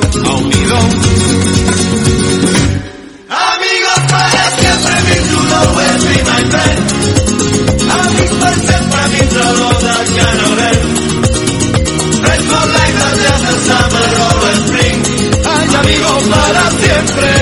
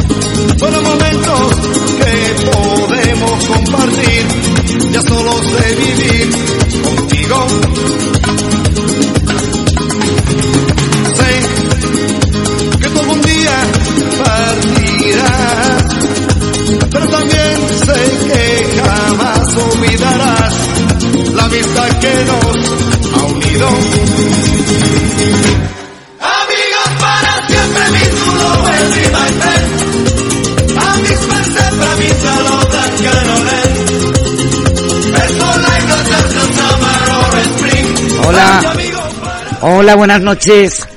Eh, Buenas José noches. Ramón Vos. Tenemos aquí. Yo mismo. ¿Qué tal, José Ramón? Soy Almudena Semur. Ramiro Aurín se ha ¿Qué tal? tenido que ausentar. Y aquí estamos con Ramón Tamames y Lorenzo Dávila. ¿Qué tal? Buenas noches, José Ramón. ¿Qué tal, Ramón y Lorenzo? Bueno, Mon. Buenas noches. Buenas noches. Mon está hoy aquí como es vicepresidente, no, eh, expresidente o vice, que, que- no, presidente, no, de Sociedad Civil Catalana. Y nos va a explicar un poco, pues, qué ocurrió el domingo, si la manifestación fue un éxito. Explica, y bueno, y la, y la situación que se está viviendo en estos momentos en Cataluña. Explícanos un poco Sí. cómo fue el domingo, Mon. Sí. Bueno, primero buenas noches a todos. Sí, sí, dime. Muchas gracias. Sí. Pues nada, sí, la manifestación fue, fue un éxito inesperado incluso, diría yo, ¿no? Porque es verdad que la sociedad catalana está constitucionalista, está muy desmovilizada. Es verdad que el Partido Socialista no apoyó esta manifestación como sí lo había hecho en las del 2017 y 2019. ¿eh? Sí. Es verdad que el Partido Popular en Cataluña es prácticamente inexistente, Ciudadanos ha desaparecido y Vox es el único que puede tener algo de militancia. Pero siendo verdad todo esto, eh, las calles de Barcelona se vieron, en fin, eh, no digo atestadas como en el 2017, pero sí que fueron decenas de miles y me atrevería a decir que incluso cientos de miles de catalanes y de gente procedente de otros puntos de España que asistieron a la manifestación eh, festivamente, alegremente, pero también muy preocupados por una situación que, en que nadie desea volver a verse eh, repetida como, como la vivimos en, en aquella época, ¿no? Sobre todo en los meses previos al 2017 de octubre, ¿no? Que fueron realmente tremendos y trágicos. Y fue muy festiva y además tengo que decir que llena de gente procedente del Baix Llobregat, votante típico del Partido Socialista. ¿eh? Y por eso entiendo los nervios de Salvadorilla cuando descalificó, para mi sorpresa y para mi molestia también, la descalificó totalmente, ¿no? ¿Quién- quién descalificó? Salvadorilla, Illa. Ah, Salvador. Además muy mal, de muy mala manera Sí, lo hizo, sí, de muy mala manera. A mí no me Sí, gustó sí, tampoco. lo hizo, sí, lo hizo sin, entiendo, su posicionamiento. Y estoy seguro que Salvadorilla, conociéndolo como lo conozco, él estaba de corazón ahí con nosotros, porque no nadie le extrañe saber que Salvadorilla es un constitucionalista y que además ama profundamente a España, ¿no? Pero que él está en un partido que ahora tiene al partido, digamos, mayor, que es el PSOE, en negociaciones con esta, si me permitís la expresión, banda Sí. de, si no de delincuentes, de, de asaltacaminos, ¿no? Como son la gente de Junts y, y en menor medida, pero también de Esquerra Republicana. Pero la manifestación fue un éxito. Los trenes procedentes del Baix Llobregat, sobre todo de Gavà, de Viladecans, de San Boi, que es el, el, el, el vivero del votante socialista, venían atestados de gente se veía además que el manifestante era un votante típicamente del PSC o de Ciudadanos en su momento, es un votante claramente constitucionalista, es de catalán y español, y que votó PSC en las últimas elecciones y que dio una gran victoria al PSC en, en Cataluña, ¿no? Y para sorpresa de todos vemos como el PSC está trabajando para, para conceder esta ignomiosa amnistía para cambio de, de siete votos, ¿no? Pero en todo caso, Creo que lo que pasó fue una manifestación de un éxito notable, con muchísima asistencia, muy festiva, empañada por la presencia de algunos radicales antimonárquicos que presentaron pancartas, hicieron ahí algunos en fin, de la extrema derecha típica radical anti antimonárquica e intentaron reventar el, la manifestación fue el único incidente, los únicos incidentes que pudo haber y por lo demás muy satisfechos y muy contentos de, cómo se evolucionó el, el, discurso de Paco Vázquez que también hay que ponerlo en valor. José Ramón, yo eh, que te estoy escuchando eh, muy detenidamente sobre esa manifestación y lo que está ocurriendo, me, gustaría un poco incidir más en, no solamente en la manifestación, sino lo que está ocurriendo en la sociedad catalana. Eh, con esto, tú antes comentabas de los asaltacaminos, que eran los de Junts más que incluso los de Esquerra, pero hace 15 mm, años eh, esos asaltacaminos, eh, que son los herederos de Convergencia y Unión, pues Convergencia y Unión era un partido de, de, gobierno y un partido que daba estabilidad a nivel nacional y que el ciudadano que votaba a Convergencia y Unión, pues hombre, habría de todo como en botica, pero muchos de ellos eran pues catalanistas, no separatistas, eh, en absoluto, yo he conocido a muchísimos. ¿Dónde están estos catalanes? ¿Dónde, dónde se sitúan pues, ahora? Porque parece como pues si se los hubiera tragado la tierra. Pues una parte pequeña, 400.000, votaron a, a Junts, porque Junts quedó como quinto partido en Cataluña, o sea, no ganó las elecciones. Claro, ganó pero ¿y dónde está el resto? El PSC. PSC. Pero el PSC está pues en, votando, en, en votando al PSC. Sí, sí, el partido, el partido de orden, el partido mainstream, el partido de, digamos, de las clases conservadoras dirigentes en Cataluña es el PSC. Ya entiendo que en Madrid esto a veces digas, pero el PSC es el PSOE. No, PSC es otra historia, es otra cosa. El Mm. PSC es un partido, es, es el partido que llaman los americanos el mainstream, es la centralidad. ¿Por qué? Pues porque en Cataluña el Partido Popular, por su historia, no existe. Es verdad que ha sacado 460.000 votos en estas elecciones, pero por un efecto arrastre de Feijó, porque Feijó se percibe como un galleguista, como un posible incluso personaje cercano al, al catalanismo. Y ¿eh? por el declive de Ciudadanos también. Y, y de, y Ciudadanos. Sí, pero el Bien. votante de Ciudadanos en su inmensa mayoría ha ido al, al PSC. Eso es una evidencia, ¿no? Y solamente hace falta ver geográficamente dónde ha ido. Pero también lo ha votado mucha gente de Convergencia. O sea, en las zonas de interior de Cataluña, en Manresa, en Berga, en Vic, en Igualada, ha habido un incremento y además ha ganado el PSC en estas poblaciones. O sea que PSC ha, bebido de votantes convergentes, de votantes moderados, en fin, ha bebido de muchas fuentes y ahí está el votante constitucionalista en el PSC. Y esto, para bien o para mal, esta es una realidad. Por eso los nervios y la preocupación de Salvadorilla al ver cómo eh, su discurso constitucionalista claramente español, pues se le ve con, con, con mucha preocupación como está haciendo, en fin, abrazándose a su real enemigo como es eh, ese Junts y esa izquierda republicana independentista, ¿no? Y esa es la lectura principal que hay que sacar de lo que puede pasar en las próximas semanas y meses, ¿no? En la renuncia, por ejemplo, de Meritxell Batet, de la renuncia a ser diputada. Oye, que es muy significativa y se ha hablado muy poco de esto. Sí. José Ramón, José José Ramón. José Ramón, Ramón Tamames, mira, estaba comiendo precisamente con Gomá en casa de Bermúdez, que tú también le conoces, son todos los apoyos importantes que tenéis aquí en Madrid, muy importantes. Y yo creo que la explicación que has dado es muy notable, porque dicen menos que el año que hace seis, seis años. Bueno, pero has explicado muy bien la situación del PSC, la situación de, de eh, Albert Rivera que desapareció para siempre, la situación del, del PP, etcétera, etcétera, y lo has explicado bien. cantidad de gente que fue sin que estuvieran todos estos, que estuvieron el año, hace seis años. Impresionante, impresionante. Y yo lo que te preguntaría es, ¿tú crees que hay un cansancio antropológico por parte de los catalanes del independentismo y que lo que está haciendo Sánchez es dar nueva vida al independentismo? Porque atendiendo a RC y sobre todo a Junts por Cataluña, la verdad es que les está dando vida, que la estaban perdiendo. Que las votas han sido fatales, sí. ¿Qué pasa? ¿Qué, ¿Qué pasa por ahí? ¿No se da cuenta el PSD? ¿No le ha levantado la crítica eh, el propio dirigente del PSD? ¿El filósofo? Sí, sí, está. sí, el filósofo. Sí, sí, está, este es un razonamiento, Ramón, que comparto. Es decir, el, el independentismo está muerto, o estaba muerto, absolutamente. El tema de los indultos. Sí, el tema de los indultos fue una puntilla, porque al final, eh, ya todos hemos hablado mucho del tema de los indultos y tú sabes, Ramón, que yo me posicioné a favor de los indultos en su momento, ¿no? Porque consideré que el Estado había ganado y era lo suficientemente fuerte como para que aunque esta gente vaya diciendo que lo volverán a hacer, el Estado decía, oiga, mire, váyase a su casa, el delito sigue, sigue usted inhabilitado, pero yo le perdono, ¿no?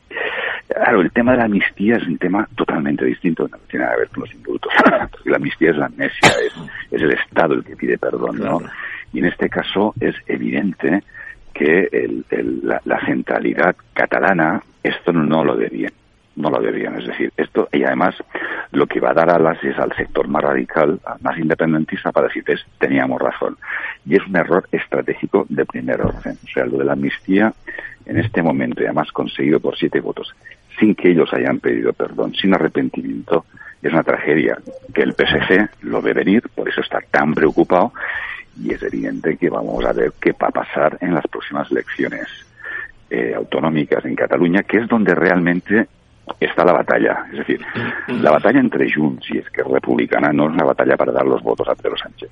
Es una batalla para ganar el relato de quién consigue más cosas de Pedro Sánchez para plantearlo de cara a las elecciones autonómicas de la Generalitat, que en principio están previstas para el 2025, pero que todos prevemos que van a ser el año próximo entre la primavera y el otoño. Por tanto, todos los partidos independentistas, aprovechando esa debilidad o esa querencia de Pedro Sánchez por conseguir poder, le va a dar hasta donde se tenga que dar y quien gane el relato de que ha conseguido más, es decir, o Puigdemont o Oriol Junqueras, será el que vaya a ganar las elecciones autonómicas en Cataluña. Y de esto estamos hablando de, de poca cosa más, ¿no? Oye, ¿y tú Empezamos muy puedes, crees que puede haber influido que el ayuntamiento esté ahora con el PSC y que la Guardia Urbana, la estimación que podría haber dado de otra forma hace seis años si hubiera estado en el ayuntamiento de Barcelona, eh, no ha hecho una disminución a 60.000 personas para mantenerla eh, prácticamente al nivel de lo que fue la, la diada eh, injustamente, porque dicen que hubo mucha más gente de 60.000, dicen. 300.000 no, decía la, la organización. La organización 300.000, la Guardia Urbana 60.000. Mm. La Guardia Urbana es- depende del ayuntamiento, ¿no? Sí, nuestros cálculos, nuestros cálculos realistas hablan de 180 a 200 mil asistentes, que es una barbaridad. De gente asistente, esos son los cálculos realistas haciendo las cuadrículas que van desde el Paseo de Gracia a Provenza, más o menos, hasta Paseo de Gracia, prácticamente eh, Gran Vía. En esas cuadrículas que hemos hecho y teniendo en cuenta cómo estaba también la calle Rosellón, la calle Provenza, la calle Mallorca, eh, absolutamente atestadas desde Rama de Cataluña hasta, hasta Lauria prácticamente, todo atestado, todo colapsado.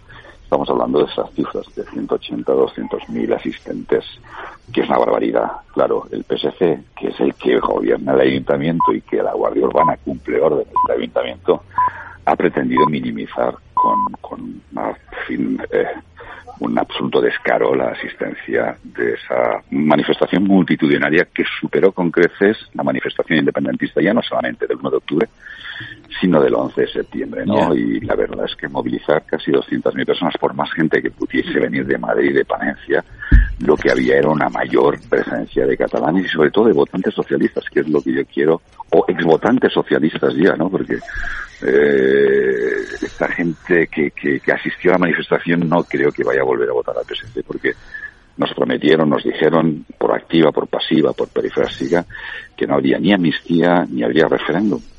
Por lo que vemos parece que, José que las Ramón, cosas no van a ir por ahí, ¿no? pero José Ramón, una pregunta. A ver, en la sociedad civil eh, catalana eh, no hay conflicto. O sea, eh, yo creo que tanto Junts como Esquerra han hecho el modus vivendi en cuanto al tema de la independencia y, y de la del referéndum y en cuanto al tema de la amnistía. Mm, ¿Qué crees que va a suceder? Porque conflicto, la sociedad civil catalana no la quiere. Hablo de sociedad civil en general, ¿eh? No, no, no la sociedad Sí, civil. no, no, no, no de la sociedad. Sí, sí, sí. sí. No la quiere, no hay conflicto. O sea, y No, mira, y va, mira los va, votos que han sacado. ¿Qué va a ocurrir? Todo es un... Es un paripé. Nada, no va a ocurrir nada. ¿Crees que Puigdemont va, va a ceder? Porque yo no creo que Sánchez le pueda dar la amnistía. Bueno, va, Sánchez le va a dar algo parecido a la amnistía, al que van a llamar alivio penal. No va a poder venir Puigdemont allí porque esto no va a poder realizarse de forma rápida ni muchísimo menos. Probablemente, eh, probablemente eh, Puigdemont lo que pretende realmente, y es lo que intento explicar, es ganar el relato a Esquerra Republicana. No hay más, punto. porque él sabe que no puede volver a España. Y si gana este relato, él consigue más diputados que Esquerra y consigue el poder, porque es que ahora en este momento... O sea, en Pero Cataluña, Puigdemont es derechas, Junts es derechas y Esquerra no. Es que tampoco se entiende. Sí, no, y su, y su votante, su votante es de, es de derechas puras, y eso, eso lo sabe todo el mundo. Lo que hay en Cataluña es un cuento gigantesco, Sí. una mentira enorme, es un, es un bulo tremendo que han hecho, han hecho de la mentira del robo del 3%, pues su, pues su modus vivendi, y que ahora están en lo mismo y están en la, en la pelea para conseguir el poder en la Generalitat, Es que no hay más, esta es, esta es la triste desgracia. Es verdad que lo que ha provocado todo lo que hemos vivido en Cataluña es una auténtica decadencia de la sociedad catalana, porque al final las consecuencias las pagamos los catalanes, porque 7.500 empresas se han marchado. Se han marchado los dos bancos. No tenemos la tercera pista del aeropuerto de Barcelona. No tenemos el corredor del Mediterráneo. No tenemos la agencia de medicamento. Por suerte ahora no tenéis a Colau. no, si Colau era un problema. Oye, Lorenzo te quiere preguntar algo. Sí, José Ramón. Muy Eh, bien, tú- Lorenzo, ¿qué tú- tal? Sí, dime. Tú estabas comentando eh, que bueno que el- todo esto es tema, todo este tema de, de- de la negociación es para ganar un relato. Pero en ese intento de ganar un relato por parte de Junts o eh, por parte de Esquerra, eh, ¿tú no crees que se puede forzar demasiado la, ma- la máquina o la pieza y que se rompa? O, o tú ves claramente que, que el, el gobierno de Sánchez ya está eh, completamente cerrado? Entregado. Bueno, yo asistí al, al CIBET. Eh, Ah, organizó ah, cuéntanos, el fin de cuéntanos. semana pasado. Sí. Al Cibet de, De Luis. Conde. Sí, Anda. cuéntanos. Tenía que haber ido yo también. Pues sí, Ramón, te echamos en falta, la verdad. Sí, ¿eh? esta vez no ahí pude. estaba, ahí estaba Espinosa de los Monteros, estaba, Estaba su mujer, estaba Pablo Casado también. Feijóo está invitado, pero no, no fue. No fue, no, ¿Y estuvo qué pasó? Puca Gamarra, ¿Qué pasó estuvo? Ana Pastor. Bueno, eh, claro, ahí se, se, se habla con todo el mundo y, y percibes un poco las sensaciones, ¿no? La primera sensación, porque también estaba Jordi Turull, estaba Jordi Sánchez y, Turull, y por había favor. mucha gente de Junts, ¿no? Y lo que sí se percibe es que realmente las negociaciones entre el PSOE y- Junts no han siquiera empezado realmente. No hay una negociación en marcha más allá del tanteo, o sea, es una realidad. Luego, el escepticismo del mundo socialista es enorme. Ellos no ven todavía esto ligado, te lo hablan descaradamente, de que si es por Pedro Sánchez, habría investido una mañana mismo porque Pedro es capaz de dar a su madre si hace falta para ser presidente del gobierno. Pero hay una realidad y es que Puigdemont, primero, es imprevisible absolutamente. Puigdemont no se fía de Pedro Sánchez absolutamente para nada y que al final, el último día, en el último momento, Puigdemont puede cambiar su sentido del voto de sus siete diputados, porque son sus siete diputados, porque, porque sí, porque Puigdemont es mucho Puigdemont. Y, y yo le daría en estos momentos ahora mismo un 50% de posibilidades de, de que haya Sí. repetición electoral o, o gobierno. Esto, Una ruptura de Puigdemont Ojo, en este aspecto de forma de forma clara, ¿no? Y, y luego lo que se habló en el en el Cibet y que luego en la cena de la noche anterior con otras personas y en la propia manifestación en el que había mucha gente del PP eh, de lo que de lo que se habló es de la gran oportunidad que puede existir para hacer un cambio en Cataluña si hay repetición electoral, porque es evidente que el Partido Popular podría tener una oportunidad si lo hace bien, porque no olvidemos, el PP perdió las elecciones en Cataluña, porque de 48 diputados, el PP tiene 6. Y claro, si tú no consigues un resultado mínimo de 12, 14 diputados, tú nunca podrás gobernar en España. No, ya me acuerdo cuando tenían 17, ¿te acuerdas? Con Alicia. Claro, yo te preguntaría, Bueno, José Ramón, si me permites, si me permites, José Ramón. tuvo 12 con Aznar. ¿Me oyes? Sí, dime, Ramón. ¿Me oyes, Ramón Sí, perfectamente. ¿Me oyes? Sí, sí, sí, Ramón. ¿Eh? Sí, sí, yo te oigo bien, Ramón. Bueno, mira, la pregunta es la siguiente, un poco eh, en otra forma se ha dicho ya, se ha preguntado ya. ¿Tú no crees que Puigdemont es capaz de romper las negociaciones pensando en las elecciones de la Generalidad de Cataluña? Creo que el año, el año que viene, ¿no? Me parece Sí. que es. Bueno, son el 25, pero todo- Pero eso sí, si rompe las negociaciones porque se ha mantenido fuerte en la amnistía y en el referéndum de autodeterminación, no el referéndum del estatuto, eh, eso no puede significar para el independentismo un avance, una fortaleza eh, que les haga tener más votos que los que tienen actualmente, tanto en el Parlamento de Cataluña como en, el, como en las Cortes Generales, eh, incluso, incluso los senadores. Discrepo en parte de, la- de- de tu teoría, Ramón. Primero, la sociedad catalana en general está agotada del tema del proceso. Es Agotada, cansino, está cansino. agotada. Está, está ya, o sea, si en Madrid estáis cansados, aquí en Cataluña por 10 estamos cansados. Pero es verdad que existe todavía, digamos, mucha gente que vive de la política y que, repito, aquí hay una lucha a muerte entre la gente de la antigua convergencia, que es Junts, y Esquerra Republicana cuyo único objetivo es conseguir el gobierno de la Generalitat. Y sí que coincido contigo en el hecho de que Puigdemont puede romper la baraja solo pensando en conseguir ganar el relato de que ellos son los puros y que han derrotado al gobierno de España y han hecho repetir las elecciones en España. Y con eso ya podría ser suficiente como para presentarse a las elecciones autonómicas de la Generalitat, que repito, eh, pueden pasar entre la primavera del próximo año o el otoño del año que viene. Por tanto, es verdad, Ramón, que el independentismo va a ir a esa batalla de la Generalitat, pero también es verdad que está muy débil. O sea, los indultos los mató, realmente. y de los hecho- indultos fueron el bálsamo de Fierabras, en el que la emoción independentista prácticamente desapareció de las calles. Fue una buena anestesia, yo creo que fue una buena anestesia, pero otra cosa es el tema de la, de la amnistía, en la que aquí no tragamos prácticamente nadie, aquí Cataluña al menos, eh, con, con la amnistía. Pero sí que es verdad que la batalla se va a generar pensando en las Generalitat y en las autonómicas. del Yo puedo enten- José Ramón, bueno, sí, sí. No, es que solo es una cosa. Yo puedo entender el indulto, que seas juzgado y luego te indulten, pero es que lo de la amnistía no se traga. Bueno, Sí, José Ramón, no, y si no, y si ese y si ese relato de, de- de, bueno de la independencia, etcétera, lo tuviera ganado Junts o Puigdemont o como eh, quien sea, ¿no? Es decir, el, el grupo de Junts, eh, porque lo pierde Esquerra.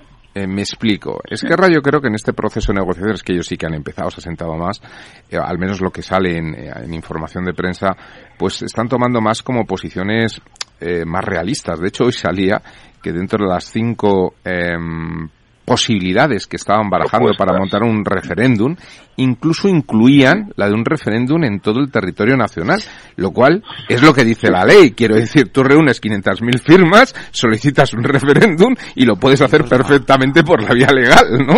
Es decir, aquí no estarías incumpliendo absolutamente nada. Con lo cual, eh, eh, que, bueno, es una salida de decir, bueno, pues si hay que cumplir la ley, pues cuál es esta, ¿no? In- incluso llegan a ponerlo encima de la mesa. Con lo cual están perdiendo el relato. El relato me refiero de la radicalidad, ¿no? Es decir, que, que Junts puede llegar a las negociaciones y antes de sentarse ya tener ganado el relato. Si esto ocurriera, ¿apoyaría a Sánchez o no? No, no, no, no, no. Si, si Junts ve que gana el relato, vamos a elecciones seguro. O sea, esa es un convencimiento que tenemos muchos de los analistas políticos.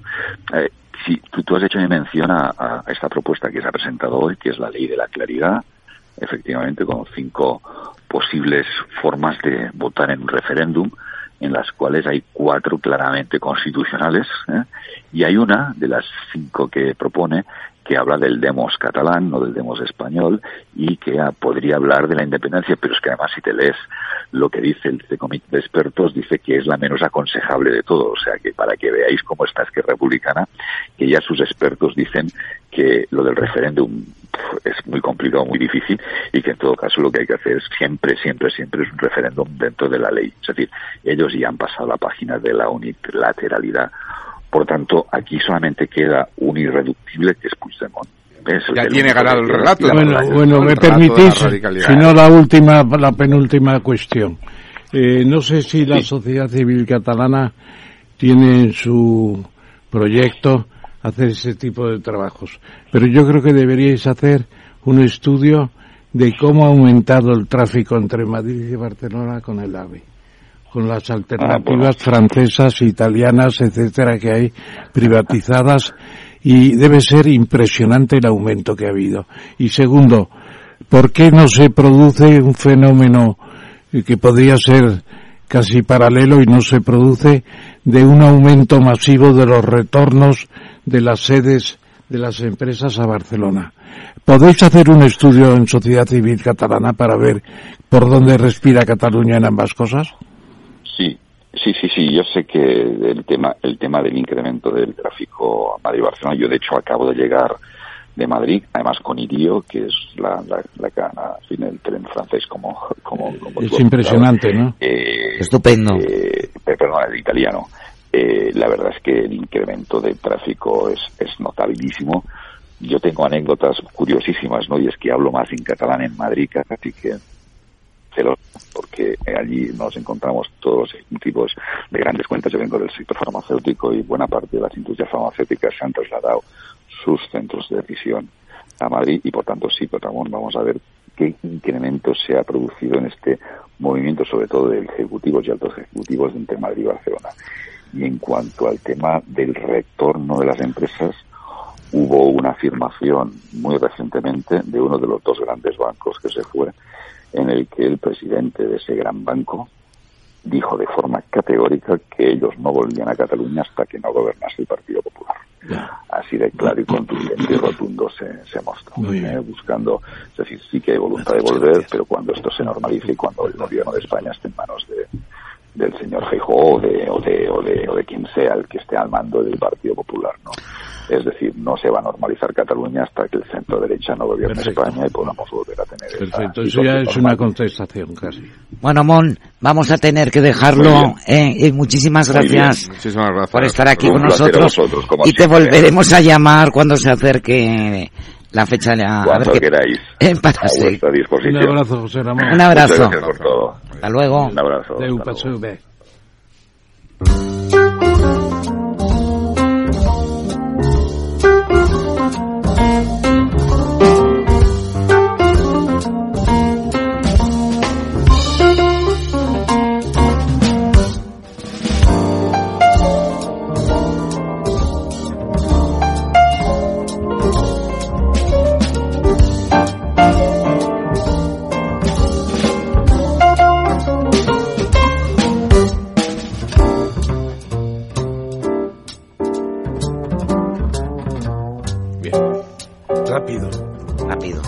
Bueno, y seguimos, seguimos para terminar los minutos que nos quedan y, y, y- y Ramón, que nuestro quid pro quo de todas las semanas, las noticias que, que nos traes, que nos traes eh, a colación un poco de gran interés.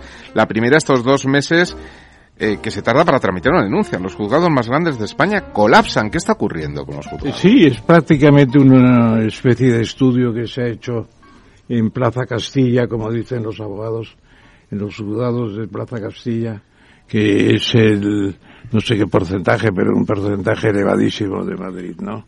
Y tardan los asuntos que llegan hoy en acceder a los jueces a, para empezar a tramitarse dos meses. Es un tema de administrativos. Eh, pero tremendo, tremendo. Y funcionarios. Funcionarios, ah, pero de perfil administrativo, los que mueven de alguna forma los papeles, ¿no? Yo Los creo que, que necesitan personal y necesitan medios informáticos y, también. y siguen, siguen en cierto modo, no la huelga ya, porque la huelga se acabó, pero los efectos de la huelga y la tendencia, yo creo que puede haber incluso de pactar, eh, no hacer más expedientes de un cierto número cada día. Eso, eso es frecuente entre los funcionarios, como decía Buchanan, que decía que los funcionarios se convierten en una casta que en vez de servir al pueblo están sirviendo a sus intereses trabajar menos, trabajar menos. Y, y eso dicen que también es efecto de la huelga, pero la verdad es que eh, nos encontramos en una situación lamentable, lamentable eh, que está teniendo mucho impacto en negocios, en apertura de Los temas, retrasos, claro. creación de empleo, etcétera, etcétera. Bueno, la justicia tan lenta, ¿no? Yo recuerdo hace como un par de semanas comiendo con un gran amigo que es un fantástico abogado penalista que decía, chicos, es que esto ya no es un negocio, porque eh, en cuanto montas un, un- caso, ¿no? Y, y- y empiezan a recurrir y tal, cuando quieres cobrar, del caso han pasado ya 10 años, Claro. porque la justicia es tan lenta que ya esto no es negocio, ¿no? Sí. Ahora, también es verdad que hay, hay mucha gente que pone denuncias por todo. Si costara algo de eh, denuncias que luego no llegan a ningún lado. Alberto Ruiz Gallardón siendo Que no llegan a de ningún lado, ¿no? ¿eh? Cobrar a todo el que quisiera denunciar para frenar Un poquito, una ¿eh? especie de copago, ¿no?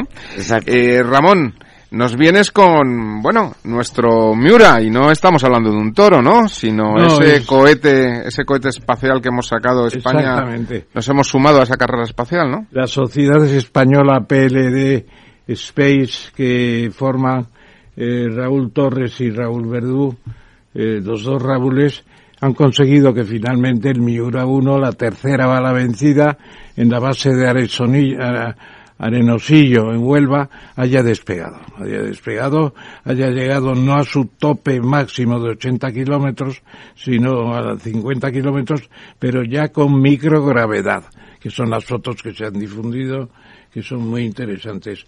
Yo creo que es un primer paso. España se incluye entre los 10 países del mundo capaces de lanzar este tipo de, de cohetes y de misiles pacíficos con personal humano dentro de ellos, que es una cosa, pues 10 países en el mundo, pero todavía vamos muy retrasados, incluso respecto de la India. La India es un fenómeno curioso, una economía dual con 300 millones de pobres que se permite exploración espacial en Marte. Es impresionante. Claro, porque los indios tienen una base tecnológica, no olvidéis el, el, el Valley, ¿cómo se llama el Valley de Silicon Valley. eh, Bangalore, Bangalore, ¿no? Fantástico, ¿no? Pues España ha entrado modestamente con sociedad privada, el Estado se había apartado de esto y yo creo que eso hay que animarlo. Y habría que traer un día a Raúl Torres o a Raúl Verdú a que nos contaran la aventura. Contaran la aventura, ¿no? Sí, señor. Muy bien. ¿Y qué nos está ocurriendo eh, con ese artículo de Paul Krugman sobre hacer de nuevo grande América y traicionar a Ucrania? ¿Qué está pasando? con Esa es la mantra. Ucrania y ese movimiento por parte de los radicales republicanos en Estados Unidos. La mantra que es Make America Great Again es MAGA, MAGA que tiene un sonido mágico evidentemente y se convierte en una mantra de, de los americanos a costa de todo, etcétera, etcétera. Y, y él trata de, de perniquebrar, por así decirlo, la teoría de que hay que dejar de ayudar a, a, a Ucrania. A mí me ha, des- me ha desconsternado un poco el final del artículo. Él dice que es un, un 1% del gasto federal y un 3% del gasto del PIB, del PIB total de, de, de Estados Unidos, que hasta ahora en estos 18 meses de conflicto en Ucrania, los Estados Unidos han transferido de una forma u otra 77 mil millones de dólares. Bueno, pero además la amenaza, Ramón, está en que si, si finalmente el señor Donald Trump eh, consigue hacerse con la candidatura republicana y se presenta y pudiera ganar, que parece ser que tiene opciones reales. Se puede abandonar, abandonar el Se abandonaría la guerra de Ucrania a su suerte, ¿no? Con sí, lo cual lo esto dejaría, cambiaría lo radicalmente. dejaría a Europa y ya con una, una victoria de Putin. Con una victoria de Putin y un posicionamiento, ¿no? Eh, las fronteras más adelantadas hacia Europa. Tremendo, ¿no? tremendo. Sí, Yo creo es. que está prestando Krugman un flaco servicio, muy mal servicio a la inteligencia norteamericana, porque yo creo que esa guerra no puede continuar. Bueno, y otro tema, eh, don Ramón, que tenemos aquí de una realidad, pese a que eh, todavía nos está notando de manera eh, notable la crisis, la contracción económica que están produciendo los bancos centrales, pero sí que ya empieza a verse cómo se disparan los concursos. Sí. Los Los Pero concursos. además, curiosamente, concursos entre particulares, entre personas, Sí, ¿no? señor, Personas sí, señor. físicas, no empresas. Pero impulsados por el deudor. Claro. Impulsados por el deudor. Por el deudor y también el... El acreedor. El acreedor también.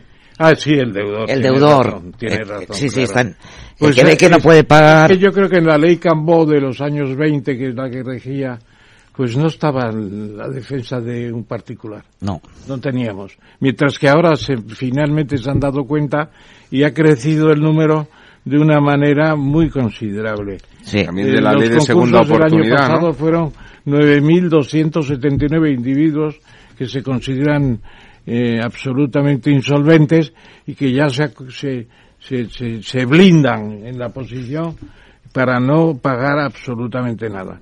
Bueno, pues eh, eso un es incremento de un interesante. 217%. Dice Tremendo, tremendo. Y yo creo que vamos a tener todavía más. Sí. Es una forma de, blindarse, porque si no te quitan también, es verdad, te quitan hasta el pellejo. Claro. y Bueno, de la- hecho, eh, están, están creciendo también los concursos de empresas, es decir, los concursos están en También. pleno auge, ¿no? Pero sí que es verdad que surge esta figura nueva en la cual, eh, bueno, pues eh, de hecho se han visto casos en los cuales se han hecho quitas incluso de deudas hipotecarias de las viviendas de las personas, ¿no? Eh, es decir, que de momento con, con este proceso concursal lo que haces es que paralizas pagar, ¿no? Durante un año dejas de pagar y a partir de ahí tratas de rehacer tu, tu situación económica. La verdad es que es, es una oportunidad que está dando también a muchas familias que no, que no pueden llegar, ¿no? Sí. Eh, con la subida de los tipos de interés, por eso es que los deudores, ¿no? Yo creo que la carga, sobre todo hipotecaria, Claro, está- influye mucho les está esto. forzando a esto, ¿no? Muy bien, pues, eh, don Ramón. Eh, la buena noticia. ¿no? Tenemos ahí A Eulen. Y a. Sicilia, una paz a cambio de compartir el imperio. ¿Qué es lo que ha pasado? ¿Qué, qué- ¿Saben ustedes por qué el grupo se llama Eulen? No, ¿por qué? Eulen, ¿qué significa en alemán? Eulen, lechuza. ¿Y por, por qué es la lechuza tan importante? Que está Es- despierto es, siempre, la imagen vigilante. de la ciencia, que está despierta y con los ojos, los, eje- los ojos como platos Vigilante. para la sorpresa por la investigación. Fantástico. A mí me gusta mucho ese tema y bueno, la familia Álvarez después de tirarse los tratos, los trastos eh, cantidad de años, me parece que 12 o 14 años, han llegado a la paz. Han llegado a la paz con sus dos principales activos, Oile, que es la sociedad de servicios, y Vega Sicilia, que son los vinos, Los vinos. más vistosos de España. No solamente en Vega Sicilia, ya tienen también eh, en otros muchos lugares de España eh, cantidad de vinos propios, etcétera, etcétera. Los cinco hermanos se han puesto de acuerdo y yo lo celebro. Yo visité una vez a Pablo Álvarez. eh, Las bodegas. Las bodegas, precisamente, que tiene la mejor colección de España de los guerri- guerrilleros de la independencia. Me parece que tenía veintitantos, empezando por el, ¿cómo se llamaba? El, el empecinado, el empecinado. Ah, de la guerra de independencia, dice, del La siglo guerra XIX, de ¿no? independencia contra Española Napoleón, contra los franceses. claro, franceses. Una colección fantástica. Bueno, enhorabuena, queridos amigos Álvarez, y qué pena el tiempo que habéis perdido. Ya está. Y qué bien que hayan llegado a la paz. ¿eh? Muy bien. Bueno, y pues paz, yo- paz es lo que... A ver, es lo que hace falta. Es lo que en no hace los falta. tiempos tan convulsos en los que estamos viviendo, ¿no? Que parece ser que, que vamos por el camino por el camino contrario de la paz, Sí, ¿no? Y Oye, estoy contigo que está cogiendo una escalada el tema. El mundo está mucho peor que hace 10 años. Yo creo que incluso que hace 20 años. muy mal. Incluso han sacado unas declaraciones hoy del secretario de Estado de Estados Unidos que decía que qué tranquilo estaba Oriente Próximo. Bueno, hasta que esto ha De hace saltado, una semana, unas declaraciones de hace una semana, o diez días. Sí, efectivamente. Y que iban a firmar mm, Arabia Saudí con Israel. Bueno, y además gran parte de Tratado este... de de Paz. este- de aquí este también está Putin detrás, ¿eh? Tanto, tan No, no sé cómo. maligno. Los chinos, está, los chinos no. Los chinos no. se meten en una conspiración porque quieren la prosperidad a costa de todo. Bueno, a ver, Y Putin- Taiwán. Taiwán les preocupa la prosperidad. Lo, lo que más les preocupa. Entrar en guerra a los chinos, no. Pero Corea, Bueno, en Corea estaba Mao. Y Mao decía que Corea- me bombardean China y siempre nos quedarán 200 millones de personas para reconstruir. Muy bien. Bueno, pues buenas noches. Nos vamos hasta el próximo miércoles. La verdad desnuda. Buenas noches, Muy Ramón. buenas noches. Buenas noches, Lorenzo. Buenas noches.